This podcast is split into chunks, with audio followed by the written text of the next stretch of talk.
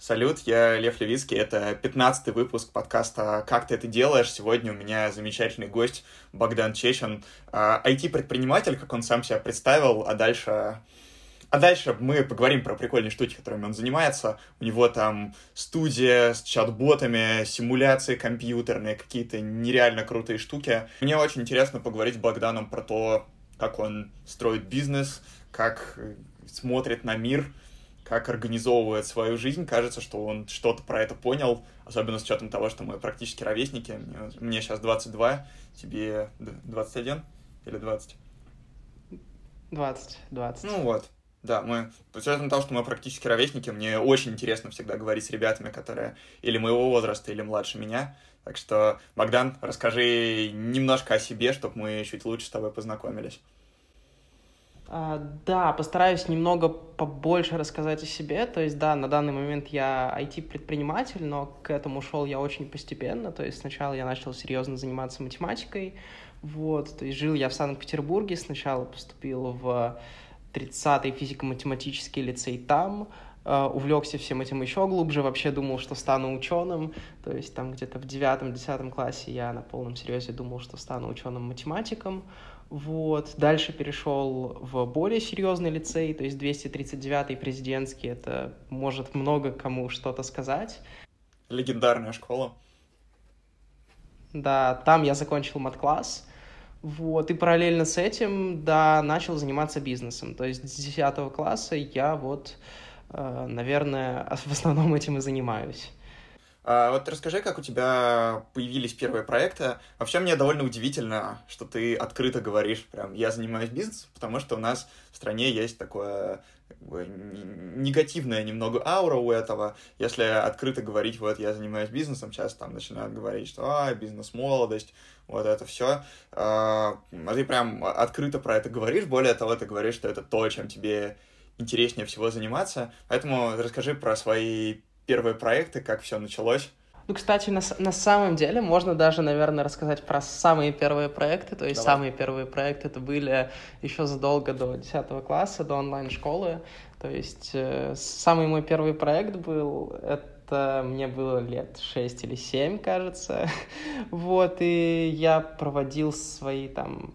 В общем, лето я проводил на даче, вот, и это было крайне... Блин, я вот сейчас говорю, боюсь обидеть своих родителей, если они будут это слушать, я скажу, что это скучно. В общем, мам, пап, скучно это не было, но в городе было веселее. В общем, э, и в какой-то момент я решил, что можно попробовать заработать на том, чтобы разводить растения, вот, то есть я их пытался выращивать, продавать, но из этого вообще ничего не вышло. То есть я, кажется, мало того, что ничего не вырастил, так ничего и не продал точнее, в другом порядке ничего не продал, так еще ничего не вырастил. Вот. И было бы интересно, если бы я продавал то, что не вырастил. Вот. Были какие-то вообще странные, интересные моменты вообще на протяжении всего моего детства. То есть там и в пятом классе, и в шестом. Вот. А первое что-то прямо большое интересное, это вот десятый класс. А, мы с моим а, другом и одноклассником Владом Савиновым сначала сделали сервис, который помогал а, школьникам решать домашки, вот, но достаточно быстро перестали этим заниматься, потому что тогда нам это казалось каким-то грязным околокриминальным бизнесом, потому что, ну как так, мы все из себя такие классные, там, олимпиадники, ученики крутого лицея, и организовываем там что-то близкое к списыванию. Вот, и решили перейти на светлую сторону силы и начали заниматься Э, как раз-таки онлайн-школой. Вот, то есть этим мы занимались с конца 10 класса по начало первого курса. Вот, то есть э, основная идея этой школы была в том, что сверстники преподавали сверстникам, начали мы так очень бодро, а закончили совсем не бодро, то есть проект тоже провалился. Вот, то есть это как-то так вот все начиналось. Угу. Ты поступил на факультет компьютерных наук вышки, потом ты уходил в академ, сейчас вот недавно ты писал себя в телеграм-канале, что ты вышел из академа, и про это мы еще тоже поговорим. Расскажи, наверное, как ты выбирал вуз, почему, почему вышка, почему ФКН, какие у тебя ощущения от, получается, года с небольшим учеба?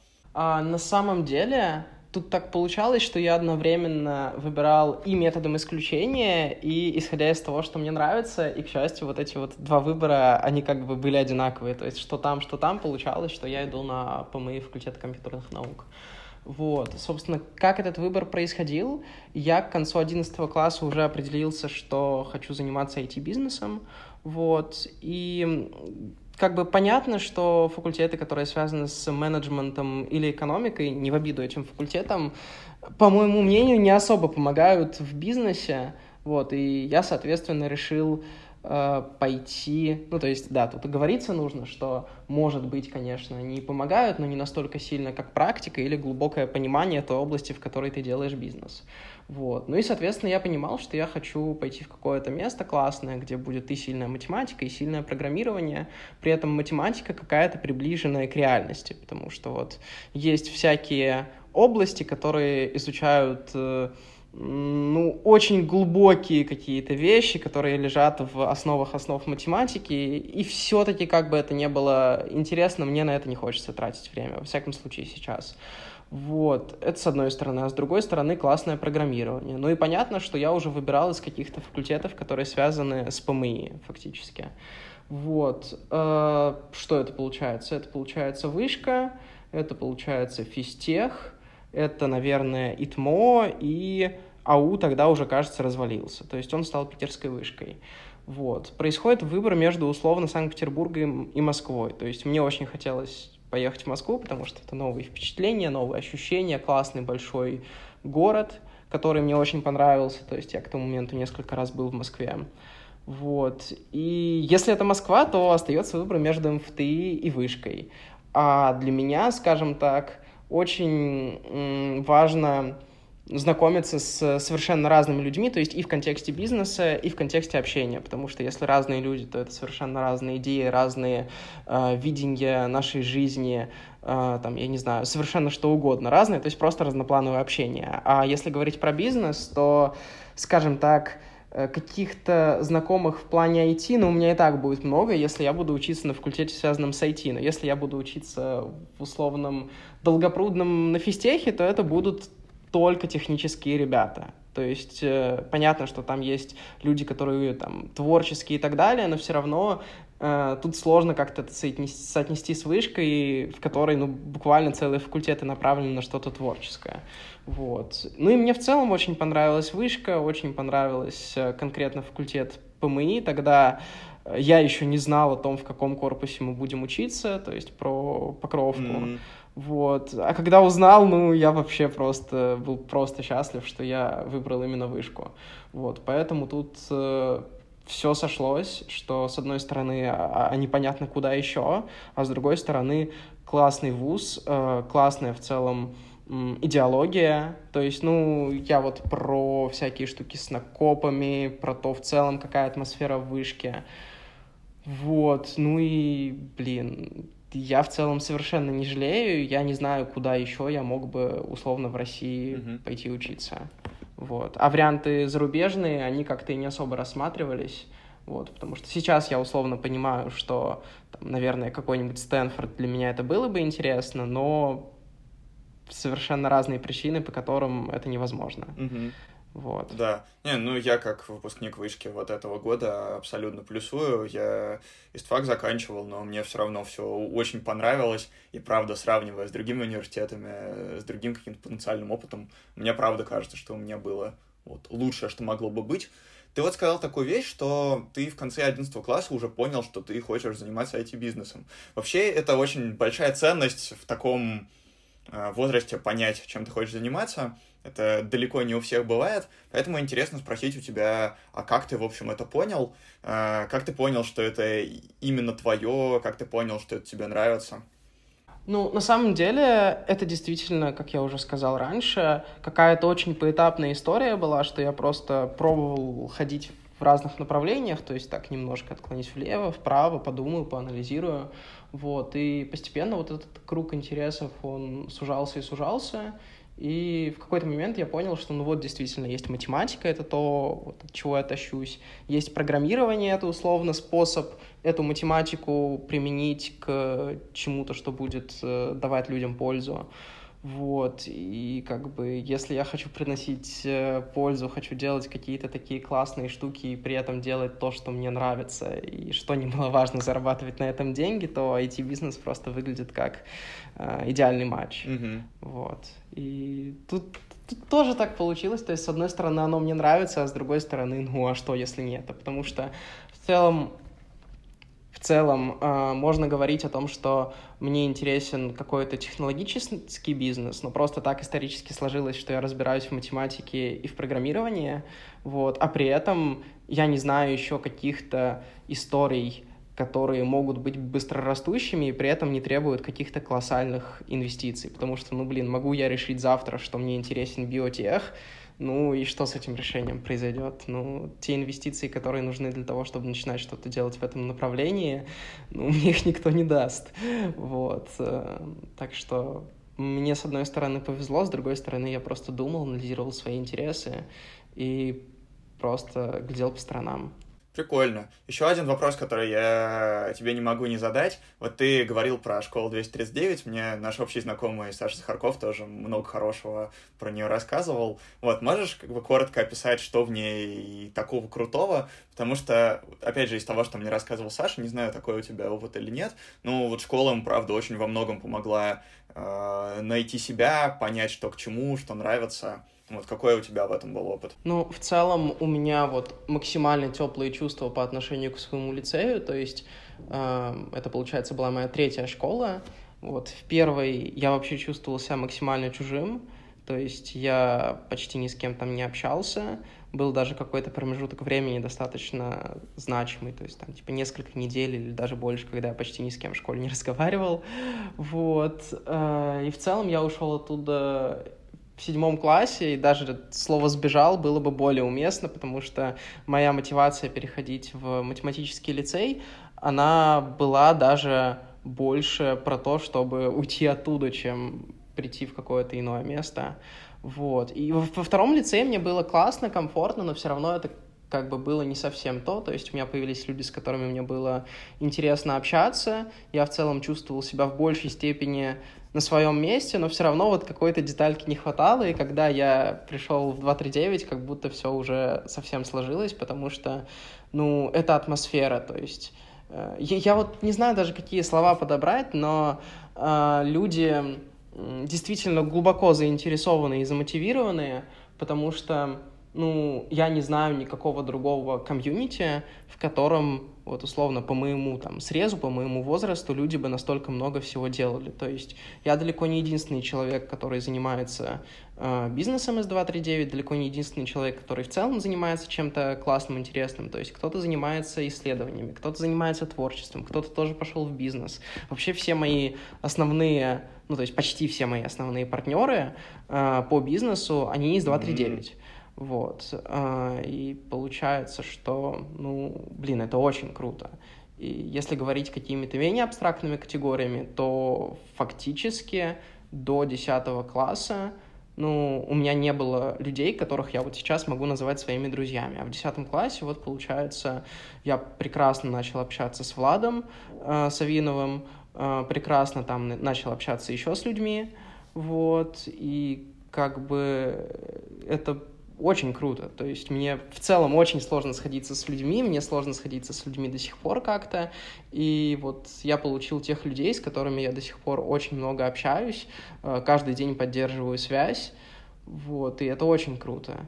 Если говорить про 239, это, наверное, э, если говорить про людей с другой стороны, то это вот как комьюнити, как какой-то бренд, потому что вот ты куда-нибудь приходишь, и если ты там слышишь, что какой-то человек из 239, ты как будто, ну, уже к нему какие-то теплые чувства начинаешь испытывать. И это очень распространенная история, что выпускники там как-то друг другу помогают, помогают школьникам, вот. И в целом, ну, короче, это очень mm-hmm. круто. Вот. Очень здорово это слышать, потому что у многих моих друзей, знакомых школьные годы, особенно последние, были сопряжены с какими-то страданиями, просто с бесконечной подготовкой к ЕГЭ. Я выпускник Вышкинского лицея, у меня тоже эти два года, 10-11, супер теплые, какие-то супер хорошие. И я точно так же, когда встречаю человека из своего лицея, у нас сразу тоже есть что вспомнить, посмотреть, что поменялось. Так что очень классно слушать хорошие впечатления о школах. Вот, ребяточки, если вы это слушаете, выбираете школу, подумайте про школу 239. Вот, говорят, там классно. Uh, давай поговорим про то, как ты уходил в академию, наверное, про твои большие уже проекты, которые начинались, когда ты учился в универе, потому что для меня это тоже такой очень интересный пример, когда еще, по сути, э, первокурсник начинает какие-то классные большие штуки, и они его вроде бы настолько затягивают, и так хорошо у него получается, что он уходит в академию, а потом еще и возвращается обратно. Это очень нетипичная траектория, поэтому очень интересно тебя сейчас послушать будет. С академом, на самом деле, это вообще достаточно такая, на самом деле, сложная для меня история была именно на этапе, когда я уходил. Вот, потому что ну, нужно понимать, по какой траектории, условно, я двигался до этого. То есть я перешел там в единичку в тридцатки, как я уже говорил. То есть нет, этого я не говорил, я говорил, что я перешел. Ну, в общем, я учился типа в самом крутом классе в тридцатке, потом я поступил, ну, перешел в 239, там я тоже учился в единичке, поступил в вышку, и как бы я учился в группе М++, то есть это самая сильная группа. И тут я понимаю, что это вроде какой-то вот якобы винстрик, и для меня вроде бы как это какое-то разумное решение, которое очень сильно напрашивается, но при этом, ну, вот как-то даже было очень сложно даже эту мысль в голову пустить, потому что ты весь из себя крутой вот просто со всех сторон, у тебя там все везде классно получается, и ты понимаешь, что вот это условно какой-то шаг в бок, чтобы осмотреться, но при этом это все равно очень пугает потому что это вот что-то новое, непонятное, и при этом под каким-то взглядом это кажется, ну, не проигрышем, конечно, но чем-то в ту сторону.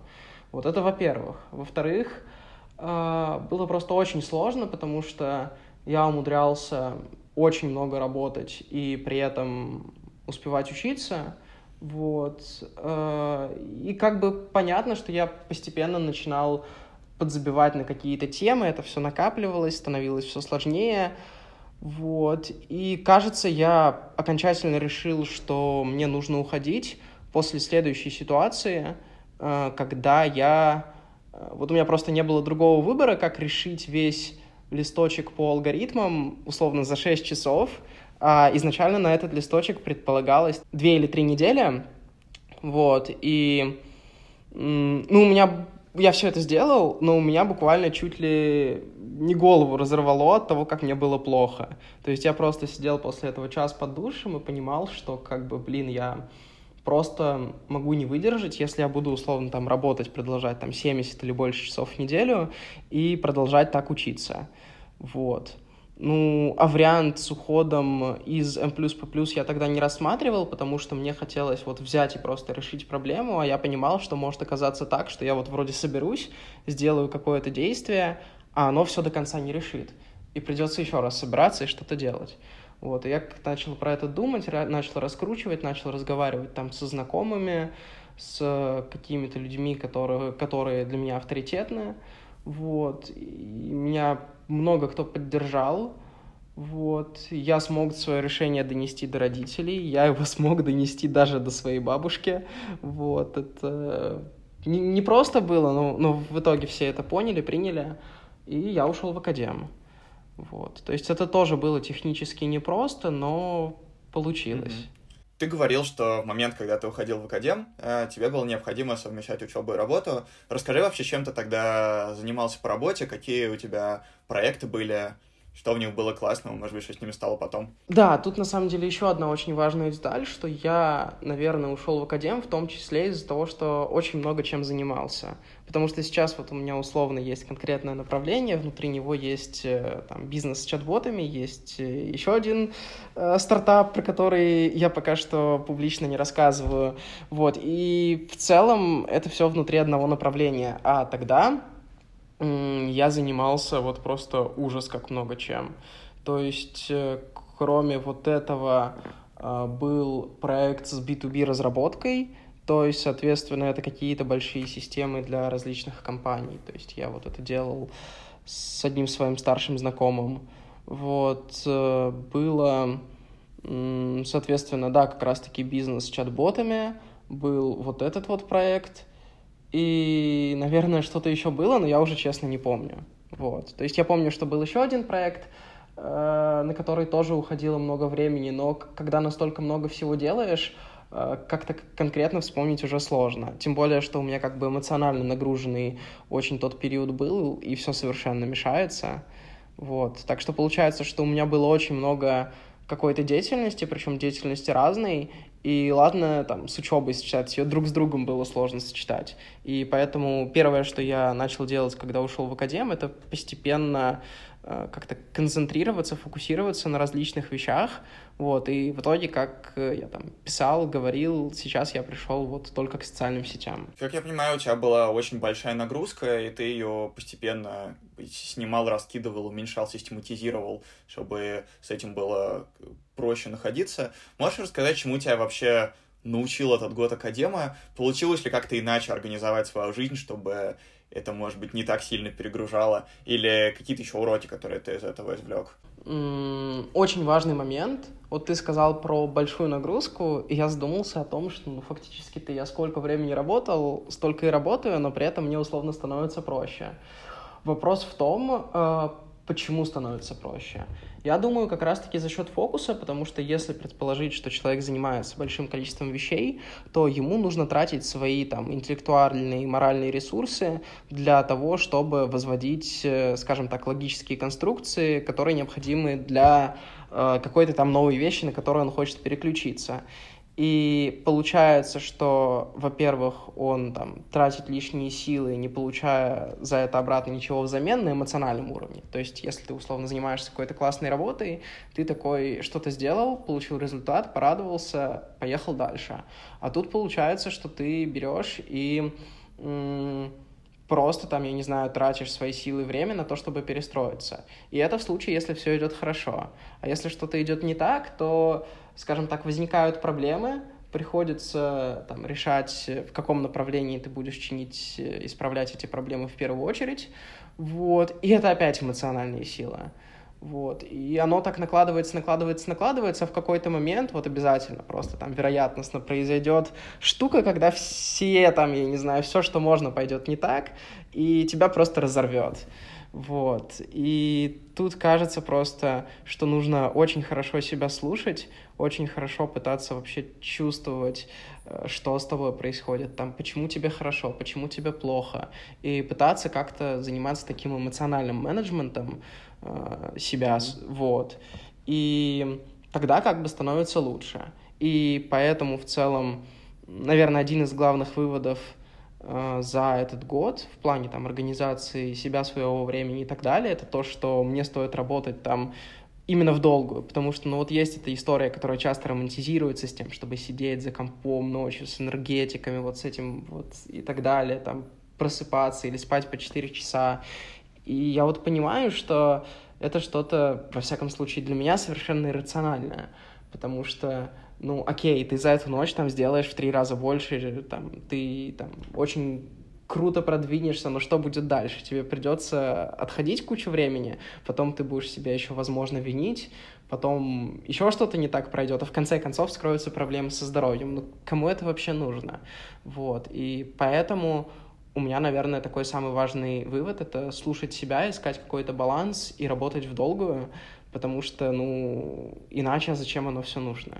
Вот, и просто, типа, в какой-то момент можно либо эмоционально, либо физически сломаться, вот. И, и на самом деле, что грустно, я далеко не с первого раза это понял, потому что у меня были достаточно серьезные выгорания, причем даже там, условно, на фоне занятий математикой, вот там у меня летом, я даже, кстати, не помню каким, но была ситуация, когда я занимался там по 14 часов в день, там достаточно продолжительное время подряд, а в какой-то момент проснулся и понял, что я не могу встать с кровати, просто потому что мне плохо, и вот это плохо, оно было на каком-то физическо-эмоциональном уровне, и опять же, ну, это никому не нужно и никому никакого блага не сделает. У тебя было такое, что ты настолько любил то, что ты делаешь, вот эти вот свои проекты, что тебе там хотелось их делать, делать, делать, ты не мог остановиться, и приходилось вот чуть ли не силой себя останавливать, чтобы этот эмоциональный менеджмент соблюдать. Потому что я знаю, что как раз у многих людей, которые занимаются своим делом, такое происходит. Интересно вообще, как ты пришел к этому а, интересно вообще, как ты пришел к этой необходимости прислушиваться к себе, потому что это такая, правда, очень классная, очень важная штука, и к ней все очень не сразу приходят. Ну, да, конечно, такое бывало, но сейчас, на самом деле, часто получается так, что какие-то вещи, они вроде бы интересны, а вроде ты понимаешь, что это какая-то рабочая необходимость, а при этом э, делать так, чтобы ты был продуктивным, производительным, это как бы тоже часть работы, и ты вроде и понимаешь, что, ну, да, mm-hmm. тебе интересно, классно, но... Какая крутая мысль скажем так, э, если ты, ну вот как я и сказал до этого, просто там сгоришь, выгоришь, от этого там ни тебе, никому классно не будет. И тут еще одна такая важная вещь, что все-таки приходит ответственность достаточно большая, потому что, к примеру, в бизнесе, который связан с чат-ботами, задействовано уже больше 10 человек, вот, все получают деньги, все на эти деньги как-то рассчитывают, вот, и если там что-то идет не так, это не только моя ответственность. То есть, наверное, когда появляются люди, э, которые от тебя зависят, решения уже принимаются как-то более взвешенно, менее импульсивно. Так что конкретно сейчас у меня уже таких проблем нет. Э, я помню, что бывали ситуации, когда там мне хочется уйти в ночь, хочется там еще что-то поделать, но без необходимости я так не поступаю, я просто беру, закрываю ноут и иду спать. Mm-hmm. Вот. Классно. У тебя есть еще какие-то штуки, может быть, принципы, техники, которые тебе помогают организовывать свою жизнь так, чтобы не выгорать? По поводу невыгорания, э, тут еще есть такая одна штука, что воспринимать отдых как часть работы, ну, то есть это, скажем так, mm. наверное, просто под множество того, что я сказал до этого. Потому что, опять же, переводить внимание, отдыхать это необходимо. А по поводу какого-то менеджмента времени и там, состояния в целом, я стараюсь минимизировать какую-то нагрузку на свою оперативную память. То есть, э, если есть какое-то там дело, которое мне там точно нужно не забыть, я просто беру, ставлю там сам себе отложенное сообщение в телегу там на через день и забываю про это. Если там это что-то более значимое, я открываю Notion, то есть это вообще офигительная штука, всем советую посмотреть Notion, э, кто там каким-либо образом занимается проектами или даже просто хочет организовать свое время. Так вот, открываю Notion, делаю карточку, там ставлю ее в нужный столбик, вот. И тоже забываю про это, потому что, скажем так, для оперативной памяти всегда найдется чем заняться, а либо вы будете там, тратить какие-то свои ресурсы впустую, либо же у вас что-то вылетит, и вы просто кого-то подведете. Вот. И это, наверное, такая тоже очень важная вещь. И действительно, тут какие-то отдельные правила очень-очень долго было бы рассказывать, но общая идея в том, чтобы действительно минимизировать какую-то нагрузку на свою память, на свой мозг, для того, чтобы оставить это все для чего-то максимально полезного. Вот и из этой же серии э, быстро и сразу делать маленькие дела, которые там необходимо нужно сделать. То есть, ну, нужно сделать какой-то документ и отправить его. То есть, понятно, что это там не хочется, и вообще документы всех бесят, и там еще подписывать придется что-то, ну, ну все равно же придется. И либо ты будешь переживать кучу времени из-за того, что тебе там нужно сделать, не нужно, ну, переживать в таком достаточно абстрактном смысле, вот, и потратишь свои силы. Либо просто возьмешь, соберешься, сделаешь и забудешь. Так вопрос в том, зачем тогда это куда-то откладывать, если ну, можно просто взять и сделать. Угу. А, да, очень прикольная штука. Мне э, пару лет назад дедушка говорил похожую штуку, правда, вообще в ином формате. Но он на примере посуды это объяснял. Он говорил, что посуду надо мыть сразу, потому что я все равно когда-то придется мыть.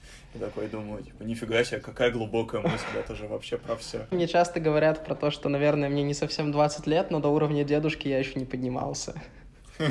Кстати, да, интересно, но мы про это, наверное, тоже потом поговорим, про э, ранний старт и всякие штуки, которые с ним связаны. А, не могу не спросить, потому что сейчас я тоже учусь э, очищать оперативную память. Я вот э, последние три месяца начал прям регулярно записывать встречи в календарях и дела в Task Manager. Раньше я упорно это забывал, сейчас я себя чуть ли не с помощью напоминалки э, заглянуть в Task Manager все-таки себя вроде к этому приучил и очень этому рад. Э, очень интересно спросить тебя, как ты отдыхаешь и как ты учился отдыхать. Потому что я тоже по своей натуре очень увлекающийся товарищ. Вот, я подкаст свой безумно обожаю, и раньше у меня там был такое, что такое, о, да, давайте-ка, да, смонтируем выпуск сейчас с нуля до четырех часов ночи, прекрасное время, а потом утром еще что-нибудь, а там еще учеба, а там еще работа. И как-то отдых из всего этого выпадает. Мне очень нравится принцип, про который ты сказал, что отдых — это тоже часть работы, и что поддерживать себя в работоспособном состоянии, это очень важно. Но, наверное, интересно послушать про какие-то конкретные вещи, которые тебе помогают отдыхать. Я бы их и себе взял, и я думаю, что нашим слушателям это тоже очень интересно будет. Угу, угу. Я на самом деле стараюсь максимально как-то абстрагироваться от каких-то своих обычных активностей в том плане, что я люблю вот именно отдых. Отдых для меня чаще всего это провести время либо одному, либо без какого-то активного общения и коммуникации потому что, ну, я постоянно общаюсь, я постоянно там кому-то отвечаю на сообщения, там, созваниваюсь, встречаюсь и так далее, и поэтому от этого я все равно немножко устаю. Вот, поэтому э, на самом деле две вещи приходят в голову. Это либо э, какой-то спорт, условно я начал бегать, вот, раньше я там катался на роликах почти постоянно, то есть я даже умудрился в какой-то момент проехать 128 километров вокруг Санкт-Петербурга за один день, то есть я проехал пол полное кольцо почти рядом с Кадом, вот, ну, то есть прям по окраинам, вот, а, да, и в целом я иногда люблю просто походить, погулять, подумать, э, при этом даже заставив себя там выключить музыку, потому что музыка, она все равно как будто, ну, заполняет голову чем-то тоже таким ненужным, чуждым. То есть в какой-то момент просто такое ощущение шума, оно максимально обостряется.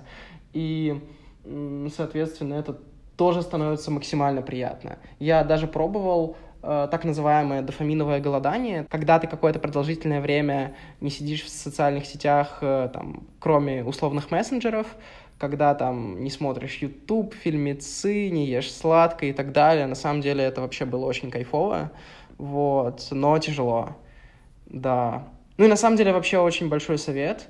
Я не всегда ему следую, но работать пытаться там без музыки и каких-то отвлекающих факторов, потому что вам может быть морально-то и классно, но делаете вы сильно меньше, в итоге суммарно вы потратите времени и сил больше. Вот. Но это на самом деле про какой-то такой совсем радикальный отдых, когда мне нужно приходить в себя, а так на самом деле я очень люблю общаться с людьми, то есть я не знаю, через день буквально с разными ребятами тут в Москве встречаюсь, общаюсь.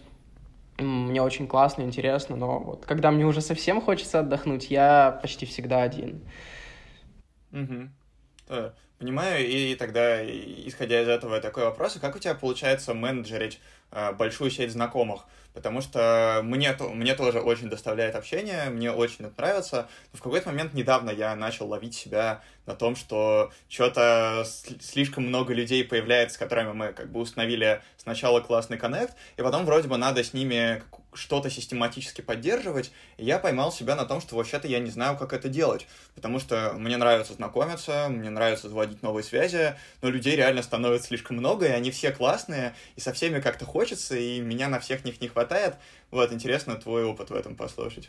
На самом деле, вот прямо в большой степени я столкнулся с этим вот только сейчас, когда приехал в Москву, то есть когда я вернулся в Москву, и на самом деле я тоже пока не разобрался, вот честно скажу, потому что у меня вот в Notion есть страничка, там прямо написаны все люди, с которыми я хочу встретиться, даже не то, что хочу, с которыми я пообещал встретиться, то есть они предложили, я такой, да, давай, только пока не знаю, когда, и э, Блин, это, это просто ужас. То есть, если я начну сейчас встречаться с человеком каждый день, я вот я просто месяца осени не очень хорошо знаю, там сентябрь, октябрь, вот к ноябрю я, может быть, со всеми встречусь.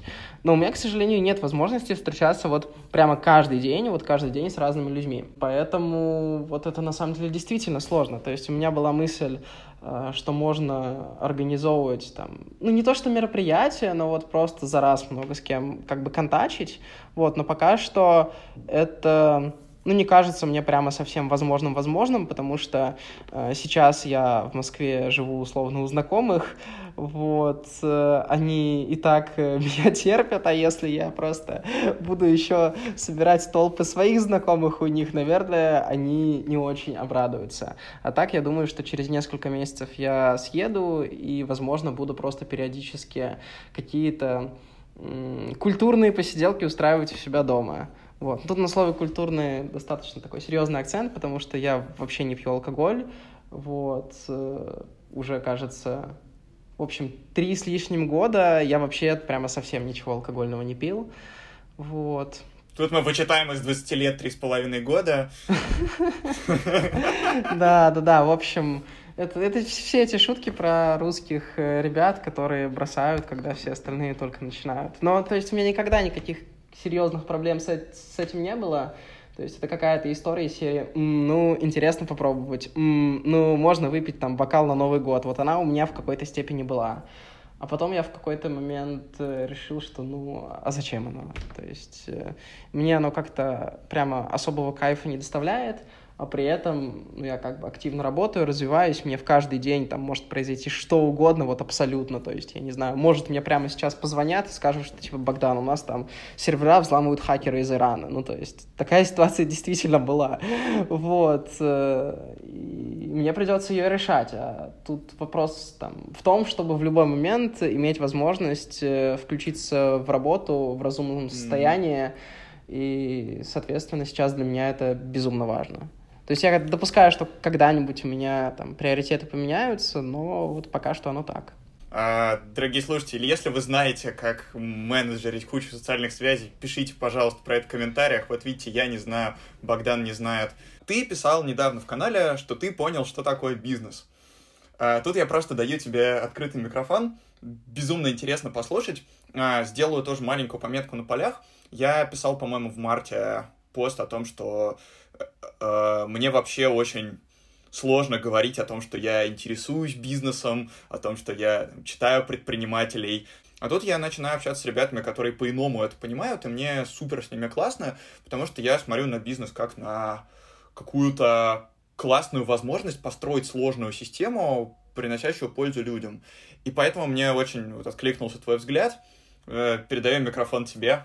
Да, спасибо, да, беру микрофон. Я сейчас очень сильно постараюсь выдать эксклюзив и там не сильно повторять О, то, да. что, то, что я писал у себя в канале. Вот. Э, ну, вообще, просто небольшая предыстория. Э, Все-таки там, меня представили как э, там, IT-предпринимателя, но вот это такой конструктор, который можно там собирать, поворачивать под нужными углами. В общем, сейчас я включаю немножко математика. Вот определенно у меня достаточно большая часть головы работает там именно так, э, очень рационально. И, в общем, идея в том, что когда я чем-то занимаюсь, мне очень нравится это прямо вот понимать-понимать так, чтобы я вот с этой сущностью вот прямо был как будто вот, вот за руку знаком. То есть, чтобы вот даже как будто больше, как будто я ее прямо хорошо знаю, чувствую, и как будто там мы с ней настолько хорошо друг друга понимаем, что мы одно целое. То есть, возможно, это звучит как-то странно, но чувствую я примерно так. То есть, то, к чему я хочу приходить. И тут действительно вот вокруг бизнеса возникает очень много вопросов, потому что это какая-то штука, которую мы вроде бы как видим с нашего рождения, вот, вот это постоянно вокруг нас. И при этом мы постоянно слышим, что ну вот, бизнесмены — это типа такие ребята, которые много зарабатывают. Типа, хочешь много зарабатывать, иди в бизнес. Условно. И поэтому может сложиться ложное впечатление того, что, ну, ты действительно это понимаешь. Ну, действительно, как можно не понимать то, чем там, э, что ты видишь постоянно на протяжении всей своей жизни. А если начать как-то задумываться, то, ну, что получается? Что почему-то все, кому хочется денег, идут в бизнес. Почему-то там много денег. Почему-то много кто этим занимается. И очень-очень много каких-то таких вопросов, которые ну, вообще не складываются в целостную картину.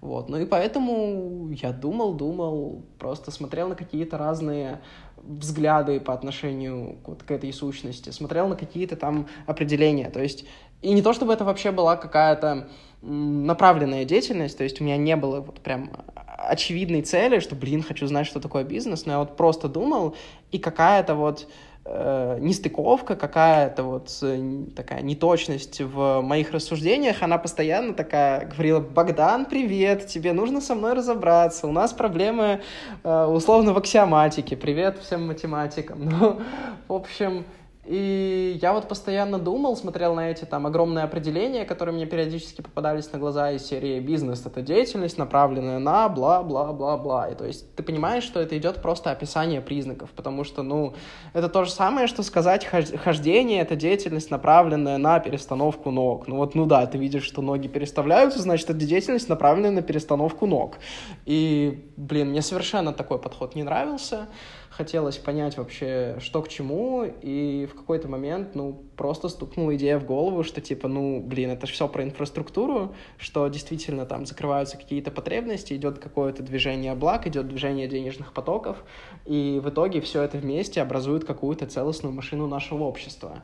И фактически, если думать про это как про какие-то такие детальки, которые э, вместе действительно создают мир таким, каким мы его видим, то все как-то очень сильно складывается, потому что э, становится понятно, что там условно твоя прибыль это там КПД того кусочка, который ты сделал, вот, э, ну то есть понятно, что некоторая функция от КПД, если быть корректным, вот, э, но идея это в том, что если начать смотреть с этой стороны, то оно вроде бы как очень сильно укладывается, потому что ты смотришь, ага, да, тут оно работает, тут оно классно, тут оно подходит. И в конечном итоге я для себя принял такое определение и уже в целом начал отталкиваться в своей деятельности от него. Вот, то есть э, мне на самом деле очень интересно сейчас еще, если вот продолжать эту линию э, рассуждений, э, придумать какую-то простую визуализацию для этого всего, потому что, ну, понятно, очевидная визуализация — это там условный конструктор Лего, но, блин, конструктор Лего не решает ни для кого вопросов обеспечения благами. То есть для меня эти вещи, они какие-то глубоко математически абстрактные, в том плане, что я могу это представить, но я не знаю, как это ретранслировать таким образом, чтобы э, всем это было воспринимабельно. Вот, и поэтому я, скажем так, продолжаю думать в эту сторону, но вот исходя из того уже, до чего я дошел, я воспринимаю бизнес как просто деятельность, направленную на создание инфраструктуры нашего общества. А прибыль, э, я не знаю, там, наемные места, сотрудники, это все уже какие-то производные от этого определения, вот, потому что, ну, и блага это тоже, на самом деле, какая-то производная, и польза это тоже производная, потому что, ну, есть же нелегальный бизнес, есть мафия, есть вот это все, ну, как бы это все инфраструктура, она хорошая, там, э, злая, ну, злая вообще какое-то слово не совсем классное, но, в общем, положительное, отрицательное, э, нейтральное, но все равно же это все инфраструктура, и кажется, что такое определение релевантно. Если у кого-то есть э, на этот счет другие мысли, я буду только рад их услышать, потому что, ну, это будет значить, что какими-то общими силами э, мы придем к чему-то более совершенному, либо же поймем, что то, на что сейчас опираюсь я, ошибочно. Вот. То есть, на самом деле, э, вот этот такая штука, которая связана с тем, что наши слова, они вообще, ну, нифига не эффективные. В том плане, что, ну, прикинь, я что-то придумал в своей голове, и у меня есть цель перенести это в твою голову. И в голове могут быть образы, в голове могут быть картинки, в голове мог, может быть все что угодно, сложные комбинации каких-то объектов а мне нужно взять и запаковать это вот просто ну, вот в эти штуки, которые сейчас вылетают из моего рта. Ну, это совершенно неудобно. И поэтому и возникают какие-то такие сложные задачи, которые э, нужны, с одной стороны, для того, чтобы доносить информацию, с другой стороны, чтобы э, ей э, с большим удобством оперировать самому, потому что, ну, я могу представлять какую-то сложную конструкцию, а могу думать в рамках того определения, которое мне уже кажется родным. Э, вот. Как-то так. Прикольно. Я прям так почувствовал, как мне сложно думать в этой логике, о которой ты говоришь, и что слов, правда, не хватает для того, чтобы это понять. Но ближе к концу, мне кажется, я вот увидел относительно эту абстракцию, и это было клево. Да, конечно же, пишите в комментариях, что вы думаете насчет того, что такое бизнес. Мне очень нравится определение Богдана, потому что это, правда, попытка увидеть какое-то зерно смысла, а не мишуру, которая обычно навешивается. Это клево. Расскажи, что тебе больше всего нравится в бизнесе? А, на самом деле, вот а, это классный вопрос. То есть каждый раз, вот если человек говорит, что это классный вопрос, это значит, что он дает себе время подумать э, для того, чтобы подготовить более классный ответ. Собственно, сейчас я этим и занимаюсь. А, на самом деле, больше всего мне нравится в бизнесе, то есть я вот понимаю, что сейчас идет э, частично уклон в сторону того, что я писал, вот, потому что ну, есть, сказать, условно, любимая часть какая-то бизнеса, это, да, условно, речь о маркетинге, вот, но если говорить про бизнес как проявление в целом, это, наверное, некоторое чувство свободы. В том плане, что, ну да, конечно, там над тобой всегда будут регулирующие органы, либо там, если ты решил податься в какую-то темную историю, правила игры, как бы это там не звучало, но что- что-то там условно будет. То есть Но все равно мне кажется, что, конечно же, э, много обязательств, много все равно ты э, в некотором смысле становишься должен людям. И это какая-то не свобода, но в каком-то ином смысле ты все равно становишься свободнее, чем кто-либо. Потому что ты сам решаешь, чем тебе интересно заниматься, сам решаешь, как ты это делаешь. И для меня это очень интересно, классно и ценно, потому что вот я считаю так, что если у человека есть желание, то абсолютно любое направление своей деятельности он может превратить в бизнес. И тут я, опять же, продолжу заниматься пиаром своего определения. Ну, как это можно просто показать через мое определение? Ну, если это создание инфраструктуры общества, и у человека есть определенные интересы, наверное, эти интересы представлены в множестве того, что происходит в обществе. Значит, они требуют некоторой инфраструктуры. Как бы, ну, конец. Это, кстати, сейчас э, вообще очень похоже на какую-нибудь там абстрактную теорию по математике, потому что в математике же примерно то же самое происходит. Мы вводим какие-то абстракции, а дальше начинаем возводить какую-то огромную, э, классную, непротиворечивую структуру. Ну, то есть, если нам повезло, непротиворечивую. Если мы обломались, то, может, она и будет противоречивая. Вот. И получается, что для меня это действительно какая-то кульминация любой деятельности. Потому что ты можешь заниматься чем угодно, а в бизнесе ты можешь заниматься этим еще и как угодно. Ну, в рамках правового поля, если ты хочешь быть добропорядочным гражданином. Mm-hmm. Вот. На самом деле, кстати, еще очень интересный момент. Вот э, ты просто уже два раза сказал про такую интересную, ну, интересную ауру вокруг бизнеса, которая возникает у тебя. Э, для меня это, кстати, вот очень интересный момент, потому что вот в том информационном поле, в котором кручусь я, очевидно, все угорают вот с этих вот ребят, которые там э, делают какую-то ряженую жизнь, рассказывают про там непонятно что, и это действительно смешно. Это вот, кстати, один из методов моего отдыха. То есть какого-то там, когда не совсем хочу отключиться, а когда ну, типа, вроде и нормально, а хочется полежать, поугарать, но вот посмотреть на каких-то таких людей, ну, это действительно смешно. Вот, но по-моему, это просто вопрос какого-то информационного поля, mm-hmm. в который человек попадает, потому что, ну, мне кажется, что среди моих знакомых, возможно, во многом благодаря там мне или тому, что там я вращаюсь в целом в кругах, которые э, как-то достаточно близки к бизнесу, э, мнение совершенно другое. То есть я на самом деле сейчас могу еще немножко порассуждать Давай. на эту тему. То есть, наверное, наверное, почему вообще так получается? Потому что, ну, э, из тех людей, которые имеют отношение к бизнесу, э, наверное, наибольшее мотивация быть э, узнаваемыми как раз-таки у вот этих самых фейковых бизнесменов, потому что, соответственно, от этого у них зависит ширина воронки людей, которые к ним, так сказать, попадутся. Вот, и поэтому, соответственно, некоторая горстка людей, которые на самом деле, ну, понятно, что их много, но не настолько, как может показаться, исходя из э, захламленности информационного поля информации о них. Они просто берут и, соответственно, это ретранслируют настолько, насколько хватает их рекламного бюджета. Вот. И, mm-hmm. к сожалению, да, у многих людей складывается такое впечатление. Вот. И поэтому, как мне кажется, вообще нет ничего страшного для меня лично говорить открыто о том, чем я занимаюсь, потому что, ну, параллели с теми людьми, кажется, совершенно не проводится, потому что, ну, я конкретно рассказываю о своих кейсах, я их показываю, я говорю какие-то не сильно абстрактные вещи, я бесплатно помогаю людям, то есть э, вот э, мне вот реально любой человек может написать в директ инсты, и я, ну, как минимум отвечу, и скажу, что я думаю по поводу вашего проекта совершенно честно, и, и скорее всего, что-то посоветую. Вот. Э, в каком-то там случае, если мне покажется, что это вообще что-то классное, интересное, может быть, будет какая-то более существенная помощь. Вот. И, соответственно, все эти вещи, они собираются в одну картину, и очевидно, что ни один здравомыслящий человек не станет меня как-то ассоциировать вот э, с теми ребятами.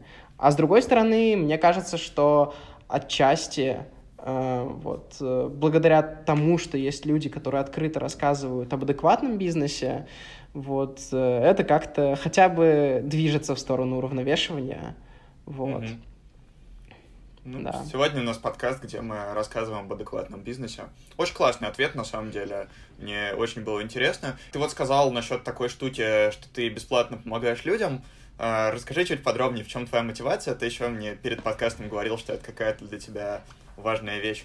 Тут на самом деле действительно получается так, что условно с людей деньги не берутся, но фактически э, в очень широком смысле мне это все равно выгодно, потому что, э, во-первых, когда тебе задают какие-то вопросы, э, ты, задумываясь об ответе на них, в очередной раз условно прогоняешь через какие-то там рассуждения вот в целом свою картину мира.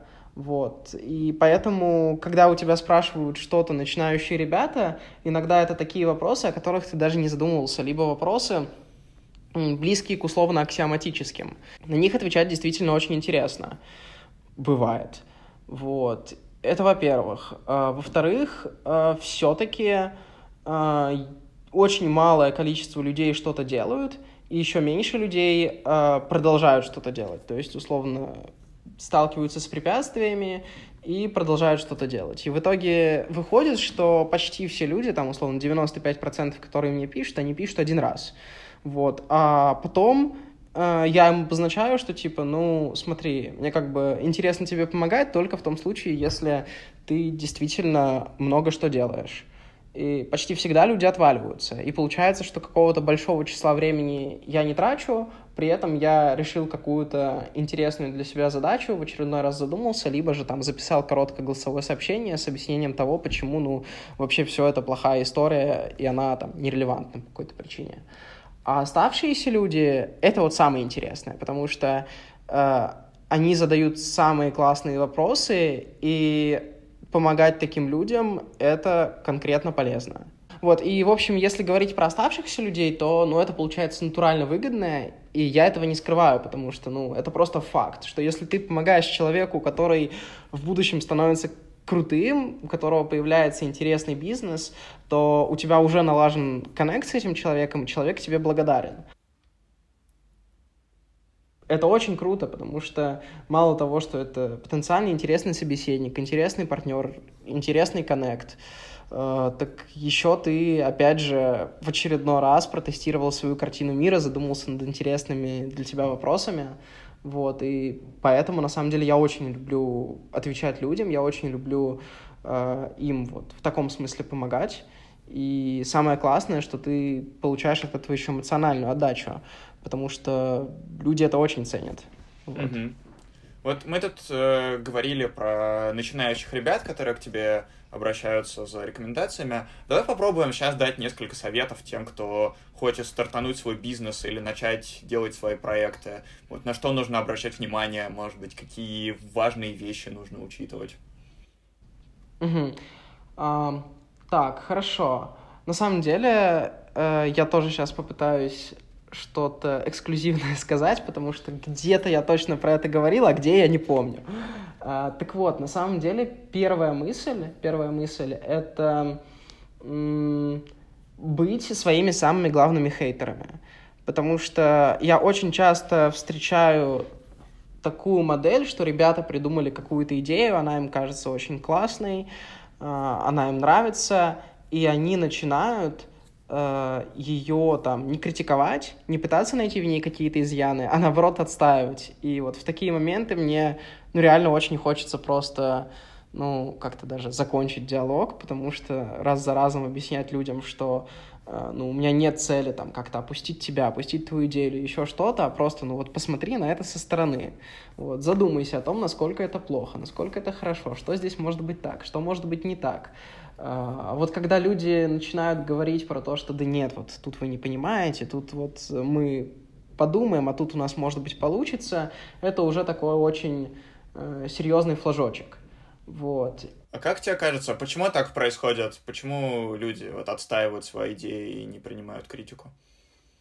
Ну, это какая-то штука из серии выдавать желаемое с действительно, то есть они уже нарисовали себе золотые горы, mm-hmm. они нарисовали какую-то идеальную картину, и они обычно, если это какая-то первая идея, воспринимают ее как что-то максимально ценное, максимально уникальное, и как будто отрекаясь от нее, они, наверное, думают, что они отрекаются от всего того, что они себе нарисовали. Вот. Понятно, конечно, что эта ветка развития конкретно через эту идею схлопывается, но критический подход к тому, что ты делаешь, и это, очевидно, относится далеко не только к бизнесу, он в первую очередь полезен вам. Поэтому, ну, первое, что я делаю, когда мне приходит какая-то идея, я ее просто начинаю разваливать со всех сторон, искать какие-то изъяны. А если я не нашел изъяны, я иду к своим друзьям, которые, если они там есть, э, они найдут. Вот, то есть просто рассказываю, вот, и пытаюсь э, вообще понять вместе с ними, что с этим может быть не так. Вот, и на самом деле это просто еще есть одна причина, которая, наверное, еще более релевантна. А, человек, когда придумывает какую-то вещь, он придумывает ее относительно своего опыта и своих потребностей. И дальше неимоверно сложно отойти от своей системы ценностей, от своих взглядов, от своих каких-то убеждений и попытаться посмотреть на все это чем-то типа чистого разума. Вот. Это очень сложно, приходит со временем, э, но вот люди на это пытаются как-то смотреть, пытаются как-то анализировать, но они исходят из каких-то вещей, которые удобны скорее для них. Вот. И, соответственно, э, проецируют себя на все остальное общество, и поэтому, в том числе, наверное, возникают проблемы. Отсюда же, на самом деле, возникает проблема очень большая с маркетингом, потому что, ну вот, э, мне недавно присылали какой-то там бизнес-план, и там было 15 пунктов, 14 э, про то, как будет разрабатываться платформа, а 15 называется «Запускаем рекламу». На самом деле я бы в большей степени бы поверил в бизнес-план, в котором типа первый пункт э, «Запускаем платформу», а 14 пунктов про то, как они запускают рекламу и вообще что-то делают с маркетингом, потому что, блин, это очень сложно. То есть это какая-то неимоверно жесткая вещь, э, которая, ну, требует огромных сил, креатива, анализа, то есть про это я как раз-таки тоже писал да. пост. Ну, про, вот, про это мысль чуть в том, попозже поговорим. Да, да, мысль в том, чтобы э, не считать, что маркетинг — это что-то простое. То есть это действительно какая-то очень сложная вещь, и у людей как раз-таки возникает ошибочное мнение того, что это просто, потому что они, опять же, проецируют себя на других людей. Они начинают думать, что если ты дашь кому-то информацию о том, что э, вот есть такой продукт, они сразу же побегут им пользоваться, потому что предполагают, что у них есть такая же заинтересованность, как у них. То есть они даже не предполагают, они это берут за какую-то аксиому, наверное. Вот. А нужно понимать, что люди совершенно разные, вот, и тут я не знаю, как пример, просто вот возьмите сейчас и посмотрите, сколько у вас э, незакрытых вкладок в браузере. Вот прямо сейчас, пока вы... Хотя нет, нет, вот дослушайте подкаст. Э, вы, главное, в общем, подкаст не сворачивайте. Прямо сейчас а, посмотрю. Потом посмотрите, да. Девять. Вот, да, у тебя 9. У меня вот, если я посмотрю в свой браузер, Слушай, больше 20 точно, но я не досчитаю и вообще тратить на это времени совершенно не хочется. Вот. И каждая вкладка — это какая-то, условно, микроистория, в которой вы просто взяли и задолбались. То есть вы просто такие, ну, пусть, пусть останется, я пойду дальше, посмотрю. Вот вы каждый раз, когда будете думать про то, что ваш продукт будет э, всем жесть как нужен, вот посчитайте свои вкладки и поймите, что каждая вкладка в какой-то степени это чей-то продукт, который вам в какой-то момент просто стал скучен. Вот, это такой момент. Касательно идей, еще, кстати, такая классная штука по поводу того, почему не стоит зацикливаться на своей первой идее. Это, кстати, одна из вещей, о которых я хотел поговорить, что идей в целом будет очень много. То есть у меня в какой-то момент Это вот насчет генерации идей, да? А, то, что, то, что ты да, писал? насчет генерации идей. Насчет генерации mm-hmm. идей.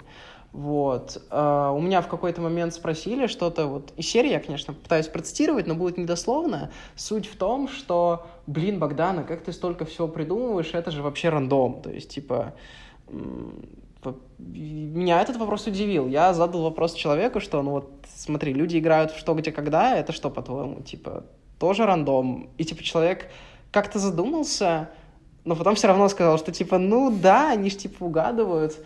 Вот. И тут на самом деле такая вещь, что вот можно пойти от какого-то простого примера, и что где когда мне в этом плане действительно кажется простым примером.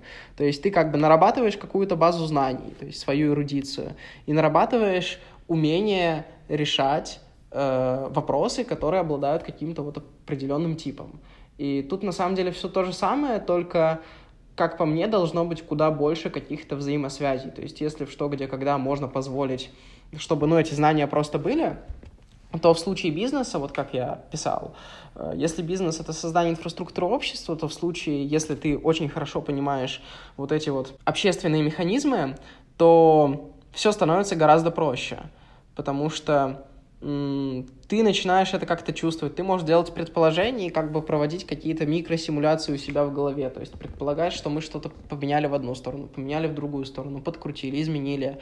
И вот эта картина, она как бы уже сама тебе намекает на то, что вообще можно сделать.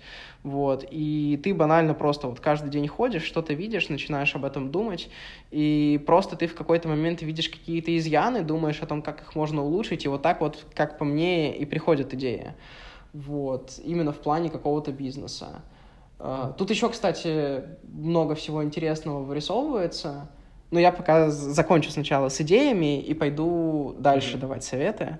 В общем, и тут реально получается, что вам начинает с какого-то момента приходить очень много всего, вот если вы действительно заинтересованы в окружающем мире, если вы постоянно про него думаете, то чуть ли не каждый день э, к вам будут приходить какие-то вещи, которые вы будете откидывать. И в итоге вот этим вот всем процессом э, изучения окружающего мира вы как бы будете себя непрерывно тренировать, потому что, ну окей, вам пришла какая-то идея, вы ее э, откинули. Окей, у вас появилась новая информация, которую вы как-то уложили, упаковали. А если вы ее не откинули, то у вас либо получилось, вы получили какой-то положительный опыт, либо вы обломались, это проанализировали и решили, что типа вот, оно не срослось потому-то и потому-то, и вы опять же стали как-то умнее вот в этом плане. Вот. Еще два момента на самом деле. Э, когда люди что-то придумывают, они очень часто задают вопрос э, из серии «М, «А что такое уже есть?» Как бы подразумевая, что если что-то есть, то это плохо. Uh-huh. Я скажу, что типа совершенно нет. А, очень часто, вот очень часто, вот если чего-то нет, то это плохо. Потому что если нет хотя бы косвенных конкурентов, следует задуматься о том, а есть ли вообще какие-то деньги или какой-то спрос вот в том, а, куда вы пытаетесь пойти. А если что-то есть, это как бы индикатор того, что в ту сторону можно идти. И нет ничего страшного в том, чтобы сделать э, сервис, похожий на то, что уже существует, только условно с определенной нишей и какими-то улучшениями. То есть это же тоже уместно. Вот. А если говорить э, о новизне некоторой, очень часто люди исходят не из потребностей общества, а из э, того, чтобы придумать то, чего нет. Ну, я не знаю, я вот сейчас сижу на стуле, я придумаю крепление стула к потолку ну, кому от этого станет интересно, кому от этого станет легче? Я боюсь, что никому. А если говорить про идеи, то кажется, что процесс придумывания обычно идет из анализа каких-то несовершенств, и потом уже он докручивается до чего-то конкретного, и когда ты видишь результат, то как бы вот эти вот связи, они вроде бы как спрятаны, и поэтому можно подумать о том, что абсолютно все идеи, они спускаются там с неба к тебе в голову, но такое происходит очень редко. И все равно, если такое происходит, ты все равно потом прокладываешь мостики к тому, чтобы понять, а действительно ли это релевантно для нашего мира. Вот. В целом, еще по поводу каких-то советов, то есть, да, если подытожить, я сейчас сказал по поводу того, чтобы быть своим главным критиком, главным хейтером, сказал по поводу идей и того вообще, как они берутся, Еще один момент, мне кажется, э, нужно быть готовым к неудаче. То есть и понимать, что э, совершенно не гарантировано, что у вас что-то получится, но при этом в том, э, что что-то может не получиться, нет совершенно ничего страшного. Вот. При этом это может быть морально сложно, морально там больно, но в этой боли тоже нет ничего страшного. Если вам будет больно, вы сделаете выводы и либо пойдете дальше, потому что вам это интересно, либо вы поймете, что это вам не настолько интересно, чтобы чувствовать эту боль. Вот, и это тоже будет не страшно. Вы поняли, что бизнес это не ваше, не обязательно всем заниматься бизнесом. То есть тут, опять же, такая штука, что, как мне кажется, э, единственная оптимальная стратегия — это заниматься тем, что тебе интересно. Потому что, ну, можно там, я не знаю, заходить на Headhunter, смотреть, что у программистов высокие зарплаты. А, нет, заходить на Voodoo Jobs. В общем, привет моим знакомым. На Headhunter не заходим, все заходим на Voodoo Jobs. Конечно. Вот, да, заходим на Voodoo Jobs. К нам Федя Тормосов в первом выпуске приходил, вот, да. послушайте, он там много хорошего про это рассказывал. Вот, смотрим, что там классные высокие зарплаты, вот, у программистов условных. И э, такие, блин, все, я стану программистом. Ну, как бы высокие зарплаты у тех программистов, которые крутые программисты.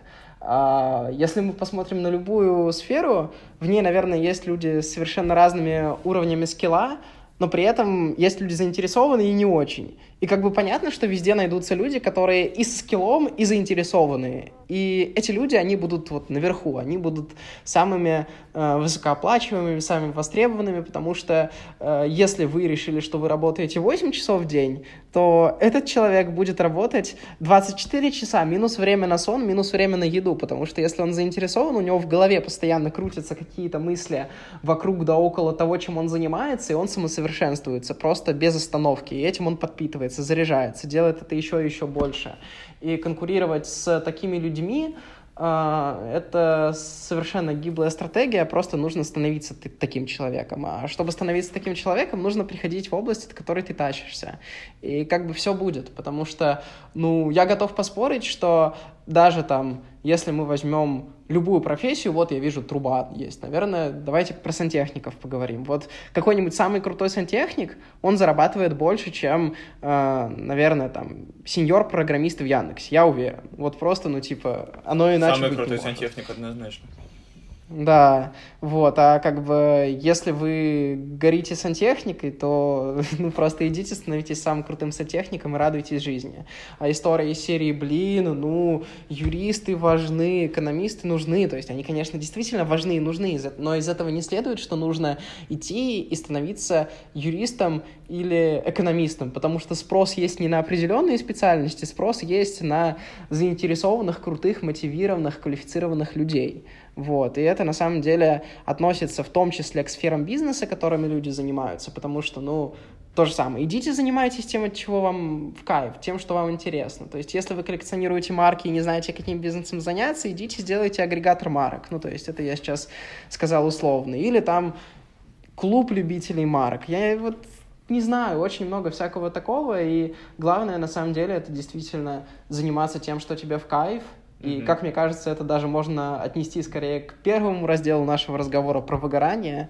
Вот. Но да. хорошо, что сейчас вспомнили. Mm-hmm. А у тебя есть ответ на вопрос, как понять, э, что интересно и что в кайф? То есть ты вот в первой части разговора как раз много говорил про контакт с собой, про то, что слушать себя. Это вот этот вот способ, да? Слушай, мне кажется, что, во-первых, да, во-вторых, просто много чего пробовать и просто делать какие-то гипотезы и смело их проверять. Потому что ну, это какая-то очень относительная штука в том плане, что ты же не можешь сказать, математика мне нравится на 93,5%. Ну, нет, я тоже не могу так сказать. Вот. Э, я могу сказать, что математика мне нравится больше, чем филология. Я могу сказать, что э, история мне там более интересна, чем география. Вот. Угу. И, соответственно, в какой-то... Потому что ты попробовал первое, второе, третье, четвертое и понял, что больше откликается. Да, то есть вот э, сравнивать какие-то такие бинарные вещи очень просто. То есть, угу. э, а сравнивать абсолютно сложно. И поэтому мне кажется, что нормальный вариант это пробовать и просто судить относительно, что тебе нравится больше или меньше, и просто там в какой-то момент, когда ты почувствовал, что, ну, действительно, оно как-то тебя трогает, как-то вообще прямо в кайф, то почему бы не позаниматься этим какое-то продолжительное количество времени. Mm-hmm. В крайнем случае очень вероятно, что э, если вам э, потом понравится что-то еще, то оно будет как-то идейно связано с тем, что было первое. И на стыке вот этих вещей вы можете быть еще более компетентным. То есть было очень классное выступление, по-моему, на TEDx, вот, э, как раз-таки по поводу стыков компетенций. И самая вот суть в том, что быть самым крутым математиком э, это очень сложно. Быть самым крутым, э, я не знаю, там, нейробиологом там тоже очень сложно. А быть самым крутым человеком, который там математик и нейробиолог или там переставьте слова, это гораздо проще. Mm-hmm. Потому что, ну, банально просто таких людей, которые пошли в одну сторону и в другую, их сильно меньше. А если наш рынок работает по там, законам спроса и предложения, и мы идем на стык каких-то вещей, а сейчас все больше появляется специальностей на стыке, и горим и одно, и другое, то действительно можем выбивать себе очень интересные условия, очень интересные предложения, просто потому что если ты один такой, то ты диктуешь условия. Ага. Вот. Очень классный ответ. Единственное, есть одна штука, в которой я запутался, и важно ее, мне кажется, сейчас разобрать. Вот, допустим, mm-hmm. у меня ко мне пришла идея я увидел у нее а, какие-то недостатки. А, может быть, я увидел у нее много недостатков. И мне надо принять решение, делать ее или не делать. С другой стороны, у меня есть штука, про которую мы с тобой только что поговорили, что типа, чем больше ты пробуешь, тем больше ты понимаешь, а, что нравится, что нет. И вот у меня сейчас возникло такое недопонимание, как мэчится штука, что надо много пробовать, и как мэчится штука с тем, чтобы быть своим главным критиком. Вот про это у меня вопрос. И, ну, как бы я, у меня, у меня есть на него свой ответ, но я как бы транслирую голос аудитории, потому что мне кажется, что в этом mm-hmm. месте такой вопрос мог бы появиться. А, хорошо, смотри, тут идея в том, что под тем, чтобы быть своим главным критиком, я подразумевал именно возможность видеть эти недостатки. То есть, потому что если ты их видишь, то ты можешь их либо исправить, если они неисправляемые, либо что-то модифицировать, либо, соответственно, понимать, в какую сторону тебе смотреть, чтобы искать какие-то нестыковки. Uh-huh. А про то, чтобы что-то не делать, э, про это я не говорил. То есть тут я скорее э, про вот эту вот критику э, имел в виду как, как какой-то фильтр. То есть ты условно mm-hmm. надеваешь очки критика и такой типа, блин, все, я на mm-hmm. это смотрю э, через э, призму лютого хейтера. Mm-hmm. И вот э, я говорю исключительно вот про это, а про то, чтобы что-то не делать, если ты не уверен в том, что оно залетит или что все там будет круто, или если видишь недостатки, то э, так, такую логику я не совсем принимаю. То есть mm-hmm. тут опять же относительная история. Если есть там проект А и проект Б, и ты понимаешь, что проект Б прикольнее, то типа зачем э, и там они каким-то образом конкурируют между собой за твое время, то ты берешь и делаешь тот проект, который прикольнее. Вот. Mm-hmm. А если у тебя есть вот какой-то самый твой прикольный проект, и при этом в нем есть недостатки, то ну, ну и что? Mm-hmm. Недостатки везде есть. Все, круто, что пояснил, мне кажется, с этим было важно тут разобраться. Давай, наверное, напоследок поговорим все-таки про чат-ботов и про основную штуку, которой ты сейчас занимаешься. Вот, про твоих разных ботов ходит легенда в узких кругах, особенно, наверное, про бота с аудиостикерами. Вот, расскажи, с чего вообще возникла эта идея, почему ты считаешь, что чат-боты — это круто, э, может быть, э, вот, про какие-то наиболее успешные кейсы, всех призываю обязательно попробовать ботов Богдана, про которых он сейчас расскажет. Они классные. Почему я вообще считаю, что боты крутые? То есть вот э, что вообще можно поставить в один ряд с ботами? Это будут сайты, это будут приложения. Вот. Сайты там условно живут в интернете, а приложения, они живут условно там в Web Store, в Google Play и на подобных вещах. То есть это что-то как будто бы обособлено. Ну, то есть, во всяком случае, такие э, магазины приложений, то есть хранилища приложений. Вот, сайты в меньшей степени. А вот э, боты — это штука, которая фактически живет в социальной сети. То есть э, там, где люди проводят больше всего времени. То есть, да, конечно, люди в какой-то момент выходят э, что-то там погуглить, пояндексить, э, Э, помейлить, некоторые даже так делают, вот, э, но все-таки в основном люди сидят э, в соцсетях, они переписываются, общаются, и понятно, что если ты там условно ходишь по улице и видишь что-то на улице, это намного более интересно, чем ходить по улице и видеть что-то там за стеклом. Вот. И тут та же самая история, что если какие-то программы живут внутри социальных сетей, то дотянуться до них будет вообще куда проще, быстрее, интереснее и лучше. Вот. И получается, что это вот то, что я сейчас описал, э, фактически можно перефразировать как то, что боты уменьшают конверсионные издержки. То есть фактически, э, если мы берем и гоним человека там на сайт, из сайта еще куда-то, либо гоним его в маркет, скачивать там приложение, вот, и ему еще его нужно там скачать, подождать, что-то разобраться, то мы часть аудитории теряем. А если речь идет про ботов, то ну, ты просто перешел по ссылке и начал пользоваться. Mm-hmm. И, казалось бы, вот такая вот э, такое вот ускорение, оно открывает очень много возможностей. В том плане, что есть какие-то кейсы, в которых банально ни один человек не будет ничего скачивать. То есть, к примеру, э, человек пытается найти там, в торговом центре и представить себе, что человек взял, остановился, скачал приложение, э, зарегистрировался, и после этого там спокойно продолжил искать, где он, не получится вообще ни в каком случае. То есть это совершенно что-то утопичное. Нет, человек будет э, нервно ходить э, и пытаться найти место, куда вообще ему нужно прийти. А в случае, если говорить о чат-боте, то он берет телефон, направляет его на QR-код, открывает QR-код, все, он в боте. То есть это он может сделать даже на ходу. Вот, это такая история. То есть как раз-таки про уменьшение конверсионных издержек. А во-вторых, это очень интересно для малого бизнеса, разработчиков и вообще всех подряд, потому что сделать бота технически и по времени гораздо проще, чем ну, вообще что угодно. Потому что, ну, вот, если ты делаешь сайт, тебе нужно там условно заплатить дизайнеру, тебе нужно заплатить э, фронтендеру, то есть э, специальному программисту, который вот этот вот дизайн запрограммирует.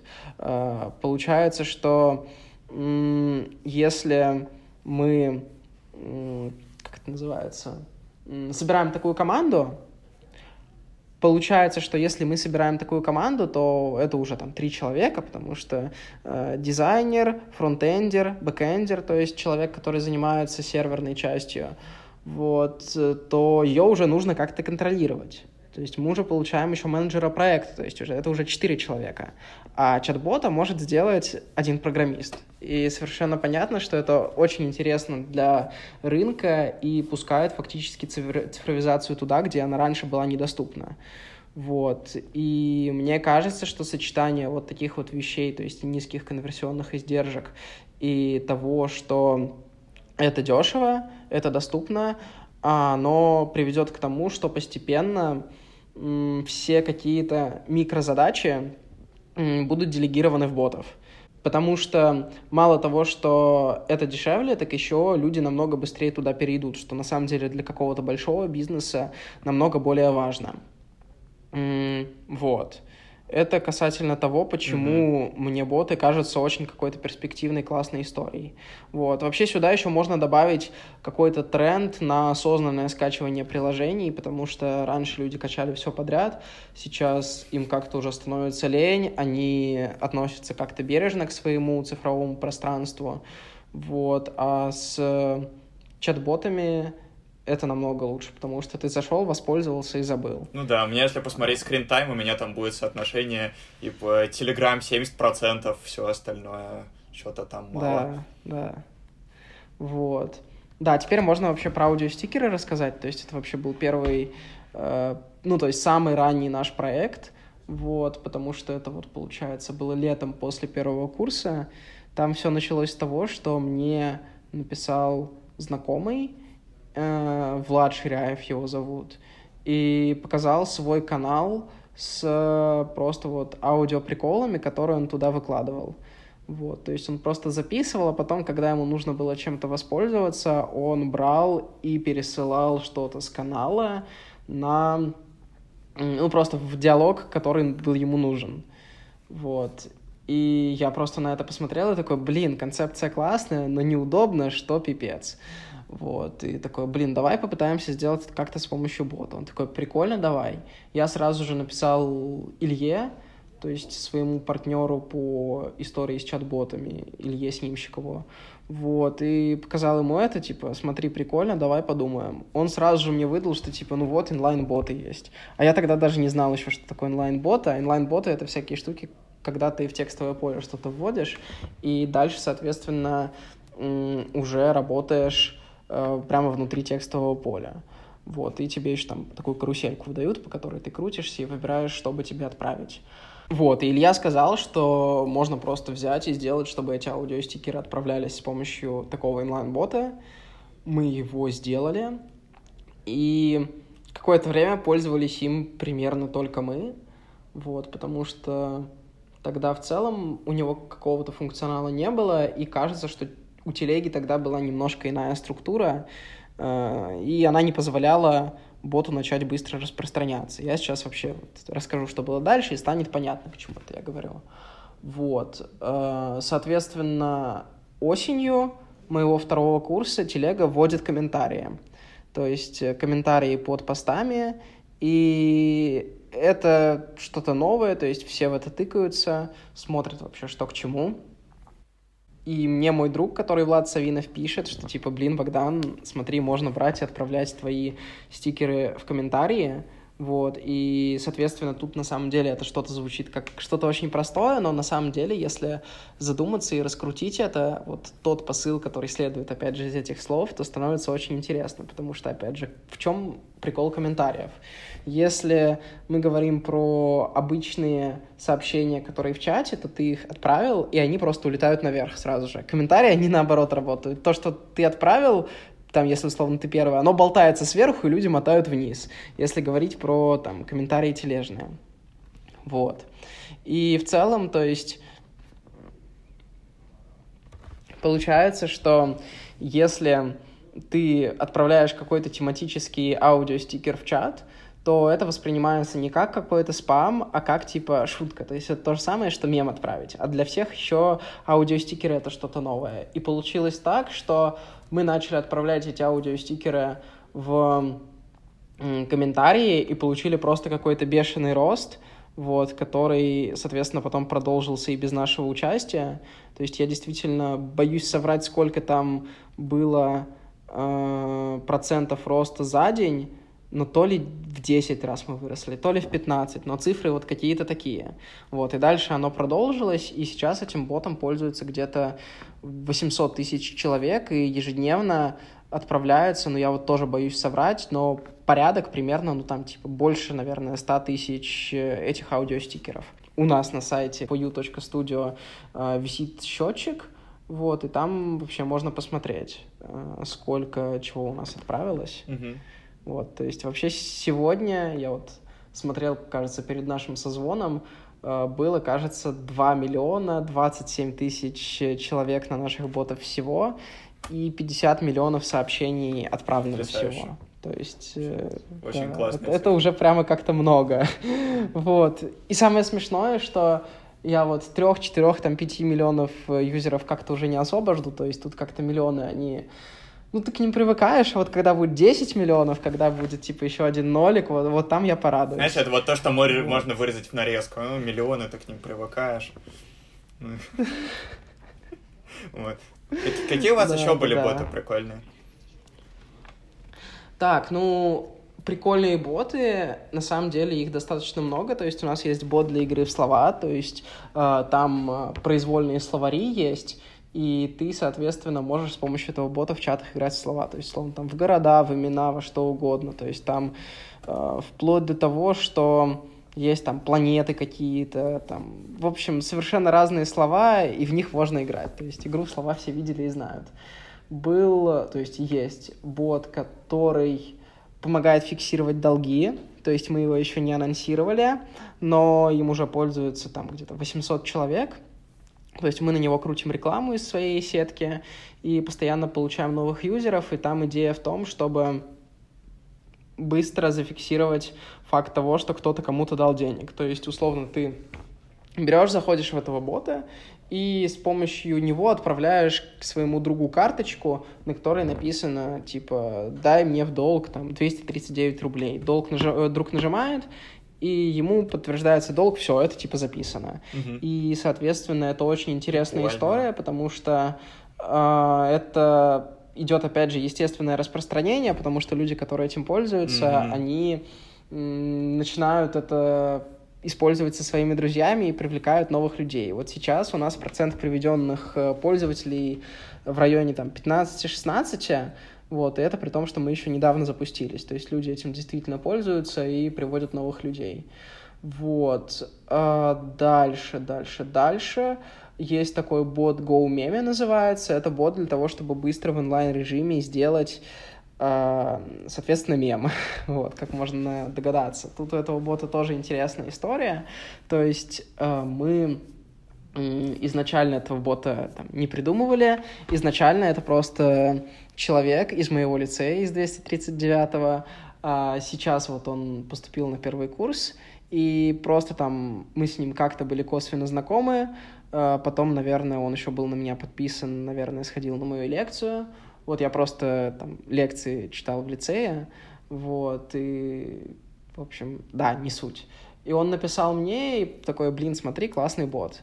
Вот, ну и фактически э, можно сказать, что мы вот в этот проект инвестировали, вот, то есть э, не материально, а нашими ресурсами, нашими компетенциями, вот, и получается, что сейчас этот проект развивается вместе с нами, вот, и, скажем так, его можно тоже ко всему относить, и там уже порядка, наверное, 7 тысяч юзеров. Вот, то есть каких-то таких проектов, которые небольшие и так постепенно подкрадываются, ждут своего часа, их тоже достаточно много. Вот. Ну, еще вот есть такой проект, который очень-очень тоже может быть известный в узких или не очень кругах. Это How You Bot. То есть это бот, который, ну, работает по принципу масок в Инстаграме. То есть ты там отправляешь в него команду, и он выкидывает что-то из серии. Mm-hmm. Ну, вот я не знаю, мой IQ там 192, условно так может бот написать. Mm-hmm вот, или там мой IQ 5, и вот это на самом деле пользуется каким-то тоже очень большим спросом, то есть там не так много пользователей, но они генерят очень много активности, то есть, к примеру, э, там три дня назад 14 тысяч пользователей за сутки сгенерировали, сгенерировали 206 тысяч сообщений, вот, mm-hmm. то есть это тоже такая очень интересная история, и в целом, ну, проектов разных действительно очень много, и вот мы просто какие-то вещи запускаем, просто потому что, ну, мы можем себе позволить что-то запустить, посмотреть, mm-hmm. взлетит оно, не взлетит, ну, не взлетит, и ладно, а если, типа, взлетит, то классно. И кидать, соответственно, какую-то перекрестную рекламу из наших ботов mm-hmm. друг на друга и радоваться, когда что-то взлетает. Вот. Но пока что прямо таких больших-больших проектов у нас э, два. Это вот, получается, аудиостикеры и How You Bot. В аудиостикерах, кстати, технически очень интересная история добавилась, за счет которой мы, кстати, в том числе потом очень сильно выросли. Это стикер-паки, то есть люди могут сами создавать своих ботов, которые будут работать по принципу нашего бота. Mm-hmm. И каждый раз мне очень весело, потому что там этих стикеров, ну, реально очень много, то есть, типа, их порядка четырех или пяти тысяч уже создано, вот, и мои какие-то знакомые, которые как бы в теме, чем я занимаюсь, но прямо не совсем сильно в теме, они такие, Богдан, Богдан, смотри, у тебя конкуренты появились. И я просто сижу и начинаю улыбаться, потому что я понимаю, что это как бы не конкурент. Это как бы как тот мем с Человеком-пауком, только там это огромная сетка из этих Человеков-пауков, которые друг на друга пальцами показывают. Потому что, ну, мы действительно э, вот этот рынок аудиоприколов, ну, просто порвали. Вот, потому что там раньше были какие-то люди, которые этим занимались, вот, но в общем, э, даже не один и не два бота, но кажется, что сейчас э, это ассоциируется исключительно mm-hmm. с нами. Вот. Круто. Э, так что Круто. это да, максимально классная история. То есть понятно, что с одной стороны это может выглядеть как ну, не то, что какие-то детские игрушки, но все равно, то есть, скажем так, какие-то там аудиостикеры, какие-то там вот захваты рынков, но рынков аудиостикеров, ну, на чем-то же нужно учиться. Mm, конечно. Вот, э, конечно. так что... Ну, и тут цифры, я считаю, да. что говорят за себя. У тебя 2 миллиона пользователей, которые отправляют много-много сообщений, и вообще вроде бы все классно идет, вы запускаете новые проекты, прикольные, интересные. Почему, по, по, почему после всего этого ты решил возвращаться в универ, и ты писал в канале, что ты еще и преподавать начал? Что для тебя это дает? Почему ты решил сейчас в это вернуться? Что смешно, у нас все как-то так, ну, либо не циклично, но, в общем, все ссылается одно на другое, но, опять же, тут такая история получается, что если я воспринимаю бизнес как какое-то, ну, действительно, создание инфраструктуры нашего общества. Это вот просто, ну, девиз сегодняшнего подкаста. Вот, э, да, то тут получается, что, ну, мне действительно нужно знать огромное количество вещей, вот, и там математика и какие-то технические штуки выступают тут чем-то вроде в некоторых случаях связующего звена, в некоторых случаях инструмента, Вот. И второй курс э, по моей вышке, он достаточно сонаправлен с моими интересами. То есть тут есть TRVR, тут есть матстат, тут есть мат-анализ, который нужно, ну, просто взять и выучить, потому что это полезная вещь, как мне кажется, э, потому что в какую бы там, я не знаю, научную область я дальше не пошел, там с очень высокой вероятностью что-то такое встречаться будет. И в целом у меня взгляд на математику следующий, что, ну, по сути, если это наука о структурах и их свойствах, то если мы э, разбираемся с математикой, то мы как будто выносим за скобки огромное число каких-то сложных взаимосвязей из других предметов. И в итоге мы приходим в какую-то штуку, а сам скелет-то у нас уже есть. Мы просто должны натянуть на него мышцы, кожу и понять, что все классно работает. И мы себе экономим в будущем огромное число времени, если мы эти взаимосвязи самостоятельно заранее изучим. И поэтому получается так, что я подумал, что мы будем проходить на втором курсе, подумал, что в целом э, мне это полезно, вот, э, подумал, что э, есть, кроме каких-то таких полезных вещей, еще нехорошие следствия, если я прямо сейчас не буду возвращаться, и все вместе оно привело к меня к решению, что все-таки сейчас я вернусь. Вот. Но так же, как я писал, э, возникают некоторые сложности с тем, что будет на третьем-четвертом курсе, потому что э, если говорить про ПМИ, то там идут какие-то глубоко технические специализации. Вот. А я, честно говоря, не хочу в это настолько сильно погружаться, потому что э, мне знать настолько сильно, как это работает — вот я не хочу сказать бесполезно, но просто есть вещи, которые мне знать и понимать куда более полезны. Вот, и на них я бы хотел потратить свое время. А здесь э, вот очень интересный вопрос, что я буду делать. Вот, тут на самом деле можно сделать это нативную рекламу, что типа, ну, если вам тоже интересно, можете подписаться на мой обязательно, канал. Обязательно. Ну нет, я же так не буду делать. Я это сделаю, обязательно подписывайтесь э, на. Телеграм, на Инстаграм Богдана, все ссылочки будут в описании. Да. Вот, так что тут получается, что пока что это идет вместе с моими целями, это интересно, это классно, вышка — это новые люди, э, в том плане, что, ну, я вот уже, получается, на второй курс вернулся, то есть это, скажем так, другой срез классных, интересных mm-hmm. ребят, вот, и в целом мне просто нравится, то есть mm-hmm. пока что у меня есть на это время, у меня есть на это силы, это соотносится с моими целями, так что почему бы и нет. А если говорить о преподавании, то это ну, какое-то закономерное продолжение того, что я вот условно помогаю людям, которые пишут мне в директ в инсте, потому что, ну, у меня действительно много какого-то совершенно разного понимания относительно бизнеса, относительно каких-то еще таких вещей. Mm-hmm. И мне нравится это как-то структурировать в лекции, рассказывать. В целом мне нравится рассказывать. А что вот, преподаешь? Поэтому сейчас я... Вот, я фактически там, читаю лекции э, там, с какой-то не сильно большой периодичностью, которые относятся к бизнесу. То есть, к примеру, вот э, я в начале сентября читал лекцию по поводу ошибок начинающих предпринимателей. Вот э, сейчас э, готовлю лекцию по поводу маркетинга, то есть какой-то такой общий обзор, чтобы очень широко, очень подробно ответить на вопрос, что же все-таки это такое, э, почему это интересно, почему это классно, какие есть приемы, разобрать какие-то кейсы, свои, там, не свои. Вот. И просто mm-hmm. мне нравится, интересно, классно. Здорово. Поэтому я начал, да, и, и вышки лекции читать. Ладно, тогда самый-самый последний вопрос. Все-таки попробую коротко рассказать про маркетинг, потому что я понимаю, что как бы, ты эту штуку несколько раз уже упоминал, и как-то не хочется без нее уходить. Вот, ага, поделись ага. своими мыслями на эту тему, и на этом с основной частью точно закончим. Хорошо, хорошо. Так, давайте по поводу того, что такое маркетинг. А, вот на самом деле а, понятно, что каким-то образом это штука связана с понятием рекламы. То есть, ну вот есть реклама, это та самая надоедливая ерунда, которую вам показывают на Ютубе, которую вы видите на, там, не знаю, баннерах каких-то, на плакатах, на объявлениях. Вот. И вот это на самом деле единственное проявление маркетинга, которое, ну вот, глубоко очевидно.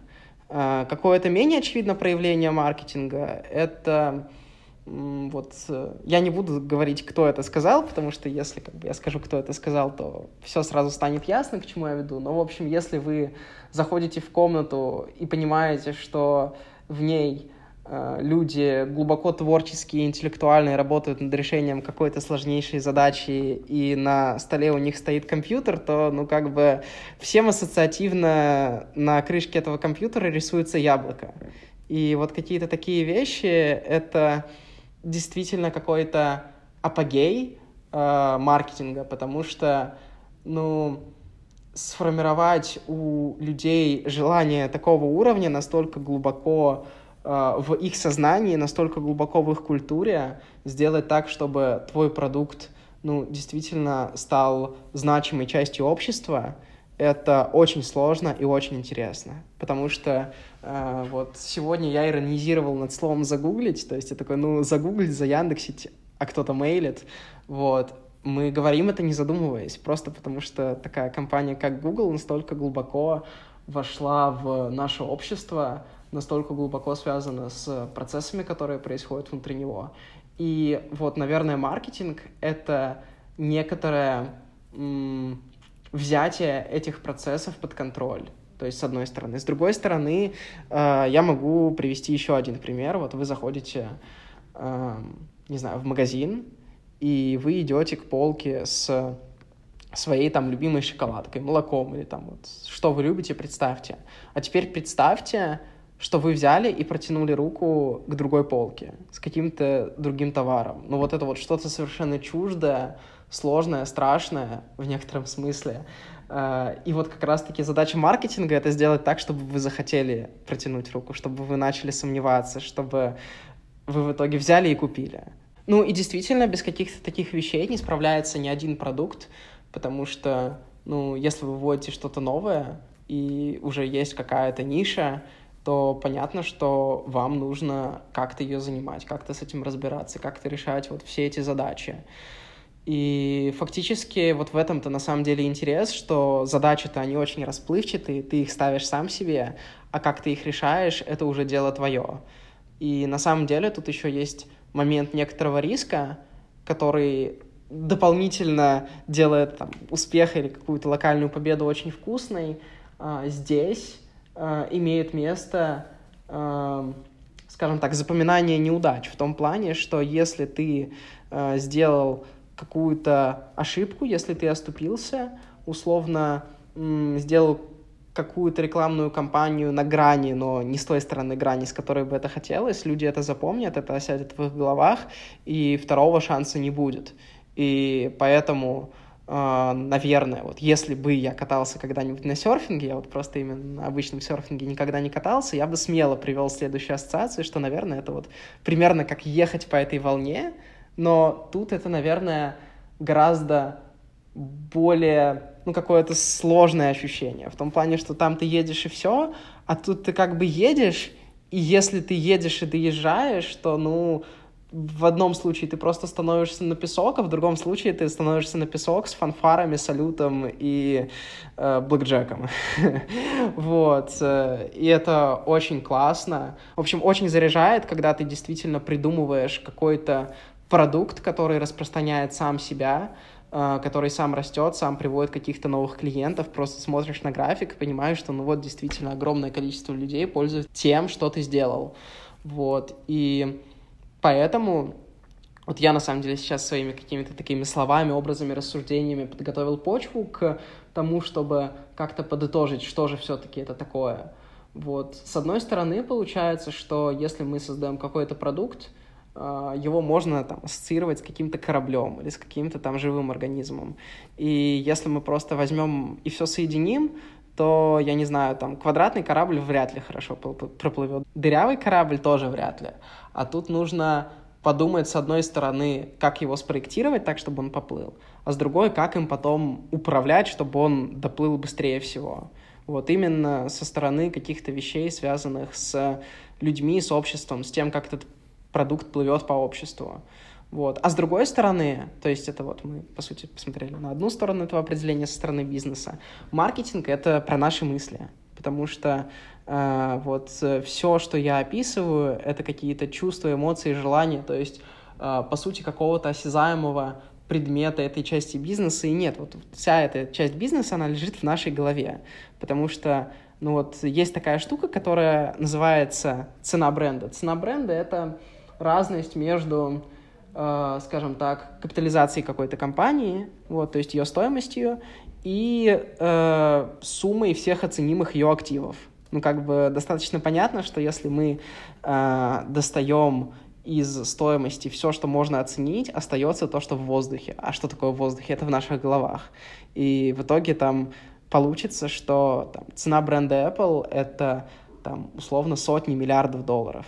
То есть действительно то, вот, что мы про это думаем, то, что мы про это знаем, то, что мы это хотим, это стоит настолько дорого. И маркетинг — это про то, чтобы постепенно вот это вот сформировать, постепенно войти в эту вот инфраструктуру. Наверное, как раз-таки, э, если проводить аналогии с тем определением, то это действительно история про то, как в эту инфраструктуру входить, при этом так, чтобы ее условно не задеть. Потому что, ну, как бы, если ты ее заденешь, то понятно, что самой инфраструктуре ничего не будет, но она как бы запомнит, что... То есть люди запомнят. Потому что, ну, в общем, понятно, что люди запомнят, конкретные компании запомнят, твоя репутация запомнит. А тут, соответственно, хочется это сделать максимально классно, максимально быстро и еще и разрастись. Вот. Э, так что какие-то такие общие тезисы про то, что такое маркетинг.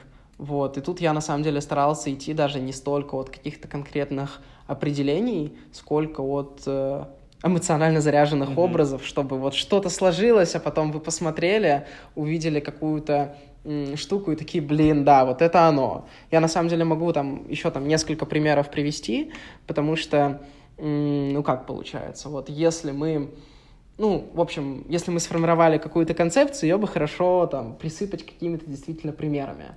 А, ну, в общем, что такое маркетинг? Вот э, э, если мы говорим про там того же Lil Nas X, который, ну, этот рэпер, который выпустил недавно очень много там классных, интересных э, там, я вот сейчас пытаюсь, думаю, в общем, это, это рэпер, который недавно много всего интересного повыпускал, и mm-hmm. там даже то, как он делает э, свои треки и клипы с заточкой под то, чтобы с ними делали тиктоки, это офигенный маркетинг. То есть человек сразу понимает, человек сразу понимает, и при этом у меня есть аргументы в пользу того, что он понимает. Блин, я, я вот, знаешь, даже типа, вот то, что я так ненавязчиво подвожу к э, нативным рекламным интеграциям своих социальных сетей, это же маркетинг? А к чему это я сейчас? К тому, что я э, собираюсь в ближайшее время выложить там истории про этого чудесного человека и про то, почему все-таки его... Э, в общем, какой классный маркетинг есть там. Вот. И, соответственно, он понимает, что если э, какая-то песня, какой-то трек с какими-то провокационными моментами есть в ТикТоке, и при этом это еще какие-то заедающие вещи, то, скорее всего, оно разлетается по ТикТоку, люди это видят, интересуются его творчеством, смотрят его клипы и попадают условно в эту воронку, э, скажем так, э, становления э, в ряды его аудитории. Вот. И как это работает конкретно, ну, то есть есть э, примерные очертания того, что хорошо подходит в качестве ТикТока, это какой-то, типа, сетап и, типа, панчлайн, потому что просто, типа, ТикТок э, работает своими алгоритмами на удержание аудитории, а это значит, что э, вот ему выгодно так, чтобы человек посмотрел-посмотрел, а потом, условно, посмеялся, бахнул лайк, получил своих, там, дофаминчиков и пошел дальше. И вот это вот э, Lil Nas X чудесно обыгрывает. То есть э, на самом деле, э, если вот вы не совсем понимаете, о чем речь, посмотрите клип Industry Baby, вот, вы поймете, о чем речь, потому что вот там эти сочетания с каким-то вот условно сетапом, к которому подводят, и резким панчлайном, который и в плане музыки обыгрывается, и в плане визуала, и в плане всего, это вот просто, ну, нечто. И получается дальше, что он вот просто выпускает такой клип, начинает сначала это сам э, как-то двигать, Э, что происходит дальше? Люди это подхватывают, он поощряет какую-то аудиторию, которая это делает.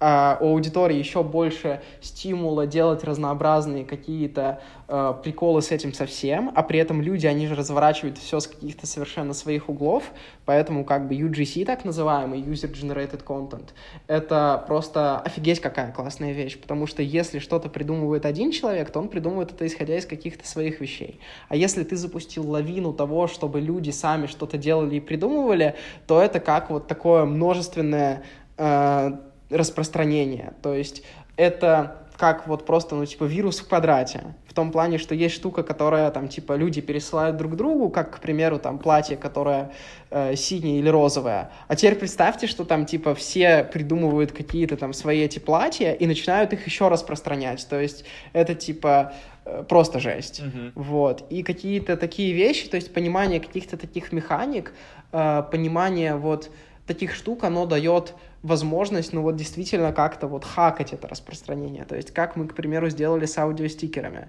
как мы потом сделали там UGC.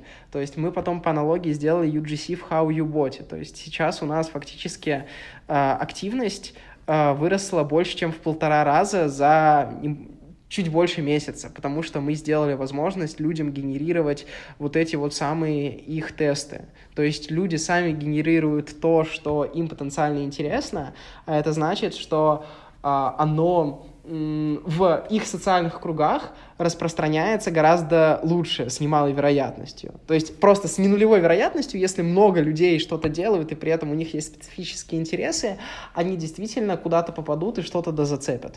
Вот. И тут реально получается так, что ты понимаешь какие-то механизмы, понимаешь, как они работают, и просто исходя из этого совершаешь какие-то действия, которые условно направлены на распространение. То есть вот все, что я сейчас говорю, это вот про распространение.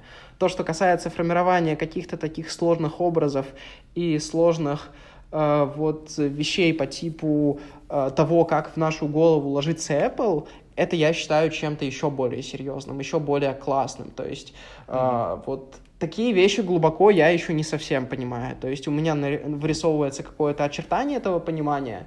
Я понимаю э, в целом, какие вещи можно изучать, чтобы э, получить понимание, как эти идеи закладываются и взращиваются но пока что я к этому еще не близок, и это, наверное, то, к чему я стремлюсь, потому что, ну, по, по нашим двум миллионам пользователей, наверное, уже понятно, что в плане там распространения и привлечения аудитории что-то я в своей жизни понял. Вот, и, кстати, да, то, чем мы безумно гордимся, э, вот эта вся аудитория, она органическая. То есть мы почти что ничего не вложили, оно просто вот все работает такой одной большой машиной. И вот э, если привести еще так быстро несколько примеров, чтобы э, точно было хорошо, вот, к примеру, Телега сейчас ввела обновление, в котором ты свайпаешь вверх, когда ты уже полностью прочитал весь канал, и, соответственно, э, переходишь в другой канал, ну, по сути, это тоже маркетинг, потому что mm-hmm. это еще больше удержание тебя внутри Телеграма, потому что ты человек ленивый, э, мы это, ну, любой человек ленивый, мы это выяснили, посмотрев количество вкладок, вот, а если мы сделаем так, что ему будет проще пойти дальше, чем, там, свернуть приложение, то он, скорее всего, пойдет дальше, ну, просто потому что ему интересно, потому что он уже начал двигать пальцем вверх и увидел, что там в каком-то канале, который ему интересен, есть э, непрочитанные сообщения. Вот, и получается, что это маркетинг, то, что мы условно уменьшаем какие-то конверсионные издержки, это тоже маркетинг. То есть это какая-то очень большая сложная сущность, которая становится понятна э, только если посмотреть на нее с огромного количества углов, и тогда вот э, начинает вот это понимание хотя бы немножко проклевываться. То есть я, я очень надеюсь, что я понятно mm-hmm. излагал свои концепции. Но, в общем, если непонятно, пишите в комментарии, поднимайте активность, и мы вам Делитесь. Вот. Да, потому что... Да, да. Это, кстати, интересно очень. Я просто в последнее время думаю очень много над вопросом, как создавать контент, которым люди будут делиться. Вот, и как раз то, о чем ты сейчас говорила, это очень вот. откликается во мне. Слушай, а давай, давай такой прикол сделаем. Можем тебе сейчас по фасту попытаться провести, ну не то что консультацию, но просто накидать мыслей по поводу того, что можно сделать с твоим подкастом. А, в общем, да, смотри, можешь, пожалуйста, э, рассказать, что ты делаешь сейчас, и какие вообще ты вещи используешь. То есть я заметил, что ты там, еще начинаешь на этапе э, обсуждения подкаста говорить о том, что, ну, тебе хотелось бы, чтобы человек зарепостил, да, то есть это очень классно, потому что нужно, чтобы аудитория человека увидела. А какие-либо еще вещи ты делаешь? Ну, то Э, есть ну, для продвижения. Ну, самое главное, что я делаю, я стараюсь звать относительно медийных людей, чтобы они шерили, да. Э, Это главная механика, которая у меня есть. Ну, в принципе, все. То есть я начал говорить, ст- ставьте лайки, подписывайтесь, пишите комментарии периодически. Э, Вот. Э, про- прошу ставить отзывы. А, еще я еще новая штука, которую я начал делать, я в последнем подкасте это говорил, он пока еще не вышел. Я говорю в конце, что если у вас есть кто-то из вашего окружения, кому тоже интересны эти темы, поделитесь с ним, вам будет о чем поговорить. Вот, типа такого. Мгм, мгм. А в каких социальных сетях э, у тебя вообще базируется подкаст? Э, У меня есть мой телеграм-канал на 360 человек, не очень большой. Я туда скидываю выпуски, скидываю ВКонтакт, скидываю в Фейсбук, но прям никаких сообществ у меня нет. Мгм, мгм. А, смотри, у меня мысль такая, во-первых, по поводу комментариев, я точно знаю, что, ну, то есть, оно везде учитывается для распространения, но просто в ВКонтакте условном есть умная лента, которая работает так, что если кто-то из знакомых закомментил, оно закидывает, э, типа, это в ленту другим знакомым. Соответственно, я бы попробовал немножко что-то поделать с контактиком, э, то есть я не утверждаю, что оно получится, но просто вот все эти моменты из серии комментариев, они бы повышали, э, скажем так, охваты твоего контента. То есть, Мгм. соответственно, мы сейчас сказали, что вот вы можете написать комментарии про это. Э, условный ВК эти комментарии чтит куда больше, чем другие платформы. Мгм. Вот, и, соответственно, всякие такие заигрывания с умной лентой, особенно если это э, какое-то осмысленное, интересное что-то по поводу комментариев, мне кажется, оно э, работает хорошо и, наверное, лучше, чем э, явное поставьте комментарии. То есть оно как бы работает, но просто все так делают, и поэтому оно перестает работать. А если как бы мы берем и делаем так, чтобы людям действительно этого хотелось, действительно было интересно, а при этом даже пишем, задаем какие-то темы, которые э, подразумевают обсуждение, то это может быть намного интереснее. Вот. Э, да, дальше. Дальше, дальше. Э, кажется, что вот помнишь, ты в какой-то момент э, сказал про миллионы, что можно выло- вырезать. Мгм. Вот, то есть мне кажется, я вот не до конца понимаю, насколько это подходит под твой формат, но какие-то вещи, связанные с ТикТоком, Мгм. с одной стороны, казалось бы, можно попробовать, а с другой стороны, ам, ТикТок, он как бы гонит на инсту, ну и как бы понятно, что тебе тогда нужно было бы что-то делать с инстой, вот, а это как-то не совсем понятно. Мгм. Вот. Ну и в целом, мне кажется, что э, вот какие-то именно вещи, связанные с комментарием, э, с комментариями, было бы интересно делать именно в завязке с, э, там, условно, тем человеком, который это делает. То есть понятно, что есть пример прекрасного Дудя, Да. который э, там разыгрывает что-то, связанное с комментариями, и опять же, э, вот... э, Да, кстати, слушай, давай сделаем так. Давай. А, В общем, э, можно сделать так, чтобы люди в комментарии написали идеи каких-то своих проектов, и самая какая-то классная идея, которая мне понравится, там, типа, по какой-то причине больше всего, э, я, если этот человек в Москве, встречусь с ним на час-полтора, вот, а если он ну, я не знаю, где-то в другом месте, то, типа, мы просто созвонимся, пообщаемся и посмотрим, что вообще с этим Мгм. можно сделать. Вот, и кажется, что, типа, это будет классно. И какие-то такие вещи, а, их действительно можно делать, потому что фактически это интересно аудитории, она как-то это обсуждает. Вот, особенно это интересно в проекции с тем, что это аудитория этого человека. Я, короче, сейчас понял, что мне нужно, наверное, еще чего-нибудь досыпать, потому что, ну, это близко к тому, что я делаю так, потому что, с одной стороны, час и час-полтора моего времени — это круто, но если кто-то меня прямо совсем-совсем заинтересует, то я, наверное, с ним и так поговорю. Давайте еще э, э, пять тысяч э, показов на какую-то адекватную рекламу в телеге. То Мгм. есть 5000 показов в нашей сетке ботов вот, на какой-то ваш адекватный проект. Вот, то есть вместе это будет э, прямо классно. Mm-hmm. Вот. Э, если прям будет круто, можем поговорить про что-то и побольше. Ну, в общем, mm-hmm. разберемся. Круто. Кажется, что это уже да. что-то классное, интересное. Вот. Э, и в целом просто такая мысль, что вот каждый твой выпуск — это какой-то очень крутой контент — и мне кажется, что вот э, тут нужно думать про маркетинг условно на этапе даже проектирования этого выпуска. Uh-huh. Потому что, ну, ты фактически, э, ну, можно говорить о том, что э, людей, которые там классные в одной прослойке, их там не то чтобы прямо много-много. Вот. И тебе хочется, э, скажем так, их превратить в контент с максимальной для себя полезностью, для того, чтобы иметь возможность э, перекинуться дальше на людей, которые там еще более медийные, еще более классные, вот, в там, своих каких-то сферах. То есть я ни в коем случае не говорю, что там одни люди более классные, чем другие по причине там больше успешности, нет. Вот. И, соответственно, тебе нужно вот максимально э, полезно проводить каждый выпуск и смотреть через какие-то особенности, потому что вот условно я сейчас придумал быстро то, что относится как-то ко мне. Mm-hmm. Относительно кого-то, может быть, это какая-то иная история.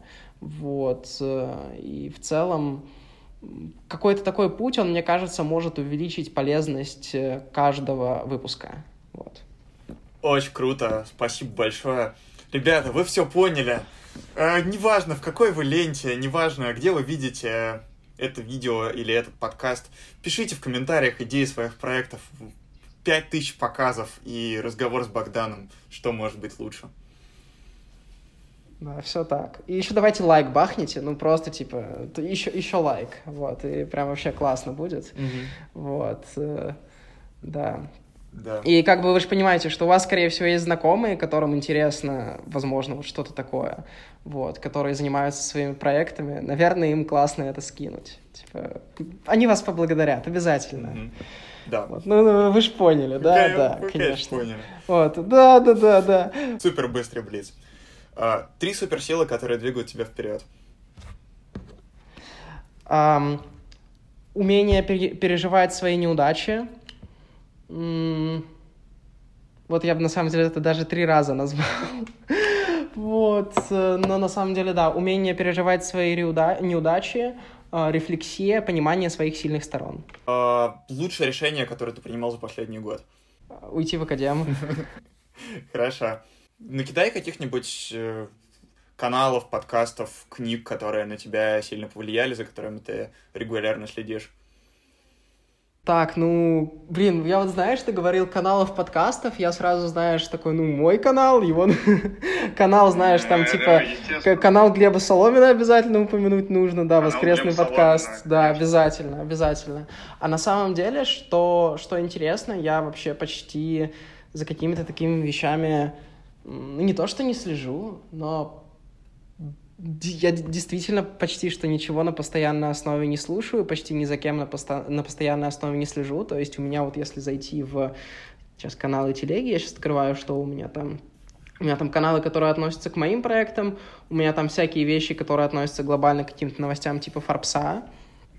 Вот, и у меня каналы моих знакомых. Вот, то есть я какие-то вещи э, просто понимаю вот, из информационного поля, что они мне интересны, начинаю закапываться, а так, ну, блин, я действительно почти mm-hmm. ни на что такое не подписан. Mm-hmm. То есть, ну, как какие-то стандартные вещи из серии там канала Дурова, вот, еще чего-то такого. То есть просто потому, что очень часто какие-то вещи там, о которых мне там в силу моей деятельности нужно знать сразу же, вот, mm-hmm. они есть.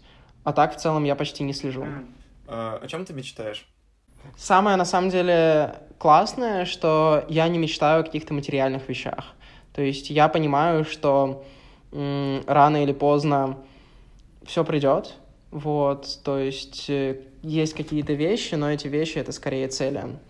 Вот. Э, я на самом деле вот очень хочу, наверное, близко к тому, что мечтаю, чтобы мне не переставало быть интересно, потому что э, в целом можно много раз задать вопрос там, а зачем, зачем я делаю одно, зачем я делаю второе, зачем я делаю третье, но просто потому, что мне интересно. А если мне перестанет быть интересно, то и что делать? Хорошо. И последний вопрос, что важно? Не обманывать себя. Вот, то есть это в целом сегодня очень много где проходило.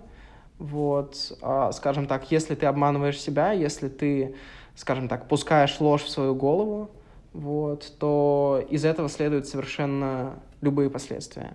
В том плане, что там, даже если обратиться к математике, из лжи действительно следует все, что угодно, любые ошибки, любые какие-то неправильные решения, и в целом, то есть даже можно это расширить ну, до того, чтобы, в принципе, в широком смысле не пускать ложь в свою голову. То есть, потому что если говорить про какое-то познание, то я иду исключительно либо от каких-то научных вещей, либо от каких-то вещей, которые, ну, действительно уже настолько общепризнанные, что, ну, можно в, в них поверить.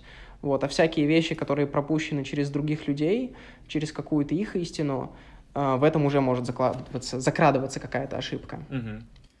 Отлично. Богдан, спасибо огромное за время, которое мы провели вместе. Честно говоря, когда я готовился, я думаю, что да, интересный чувак, классно поговорим, но я не думал, что будет настолько интересно и полезно. Спасибо тебе огромное. Подписывайтесь на соцсети Богдана, подписывайтесь на мой телеграм-канал. Э, напоминаем про прекрасное, щедрое предложение получить 5000 показов и разговор с Богданом. Э, пишите идеи своих проектов в комментариях. Э, я Лев Левицкий подкаст «Как ты это делаешь». Спасибо большое.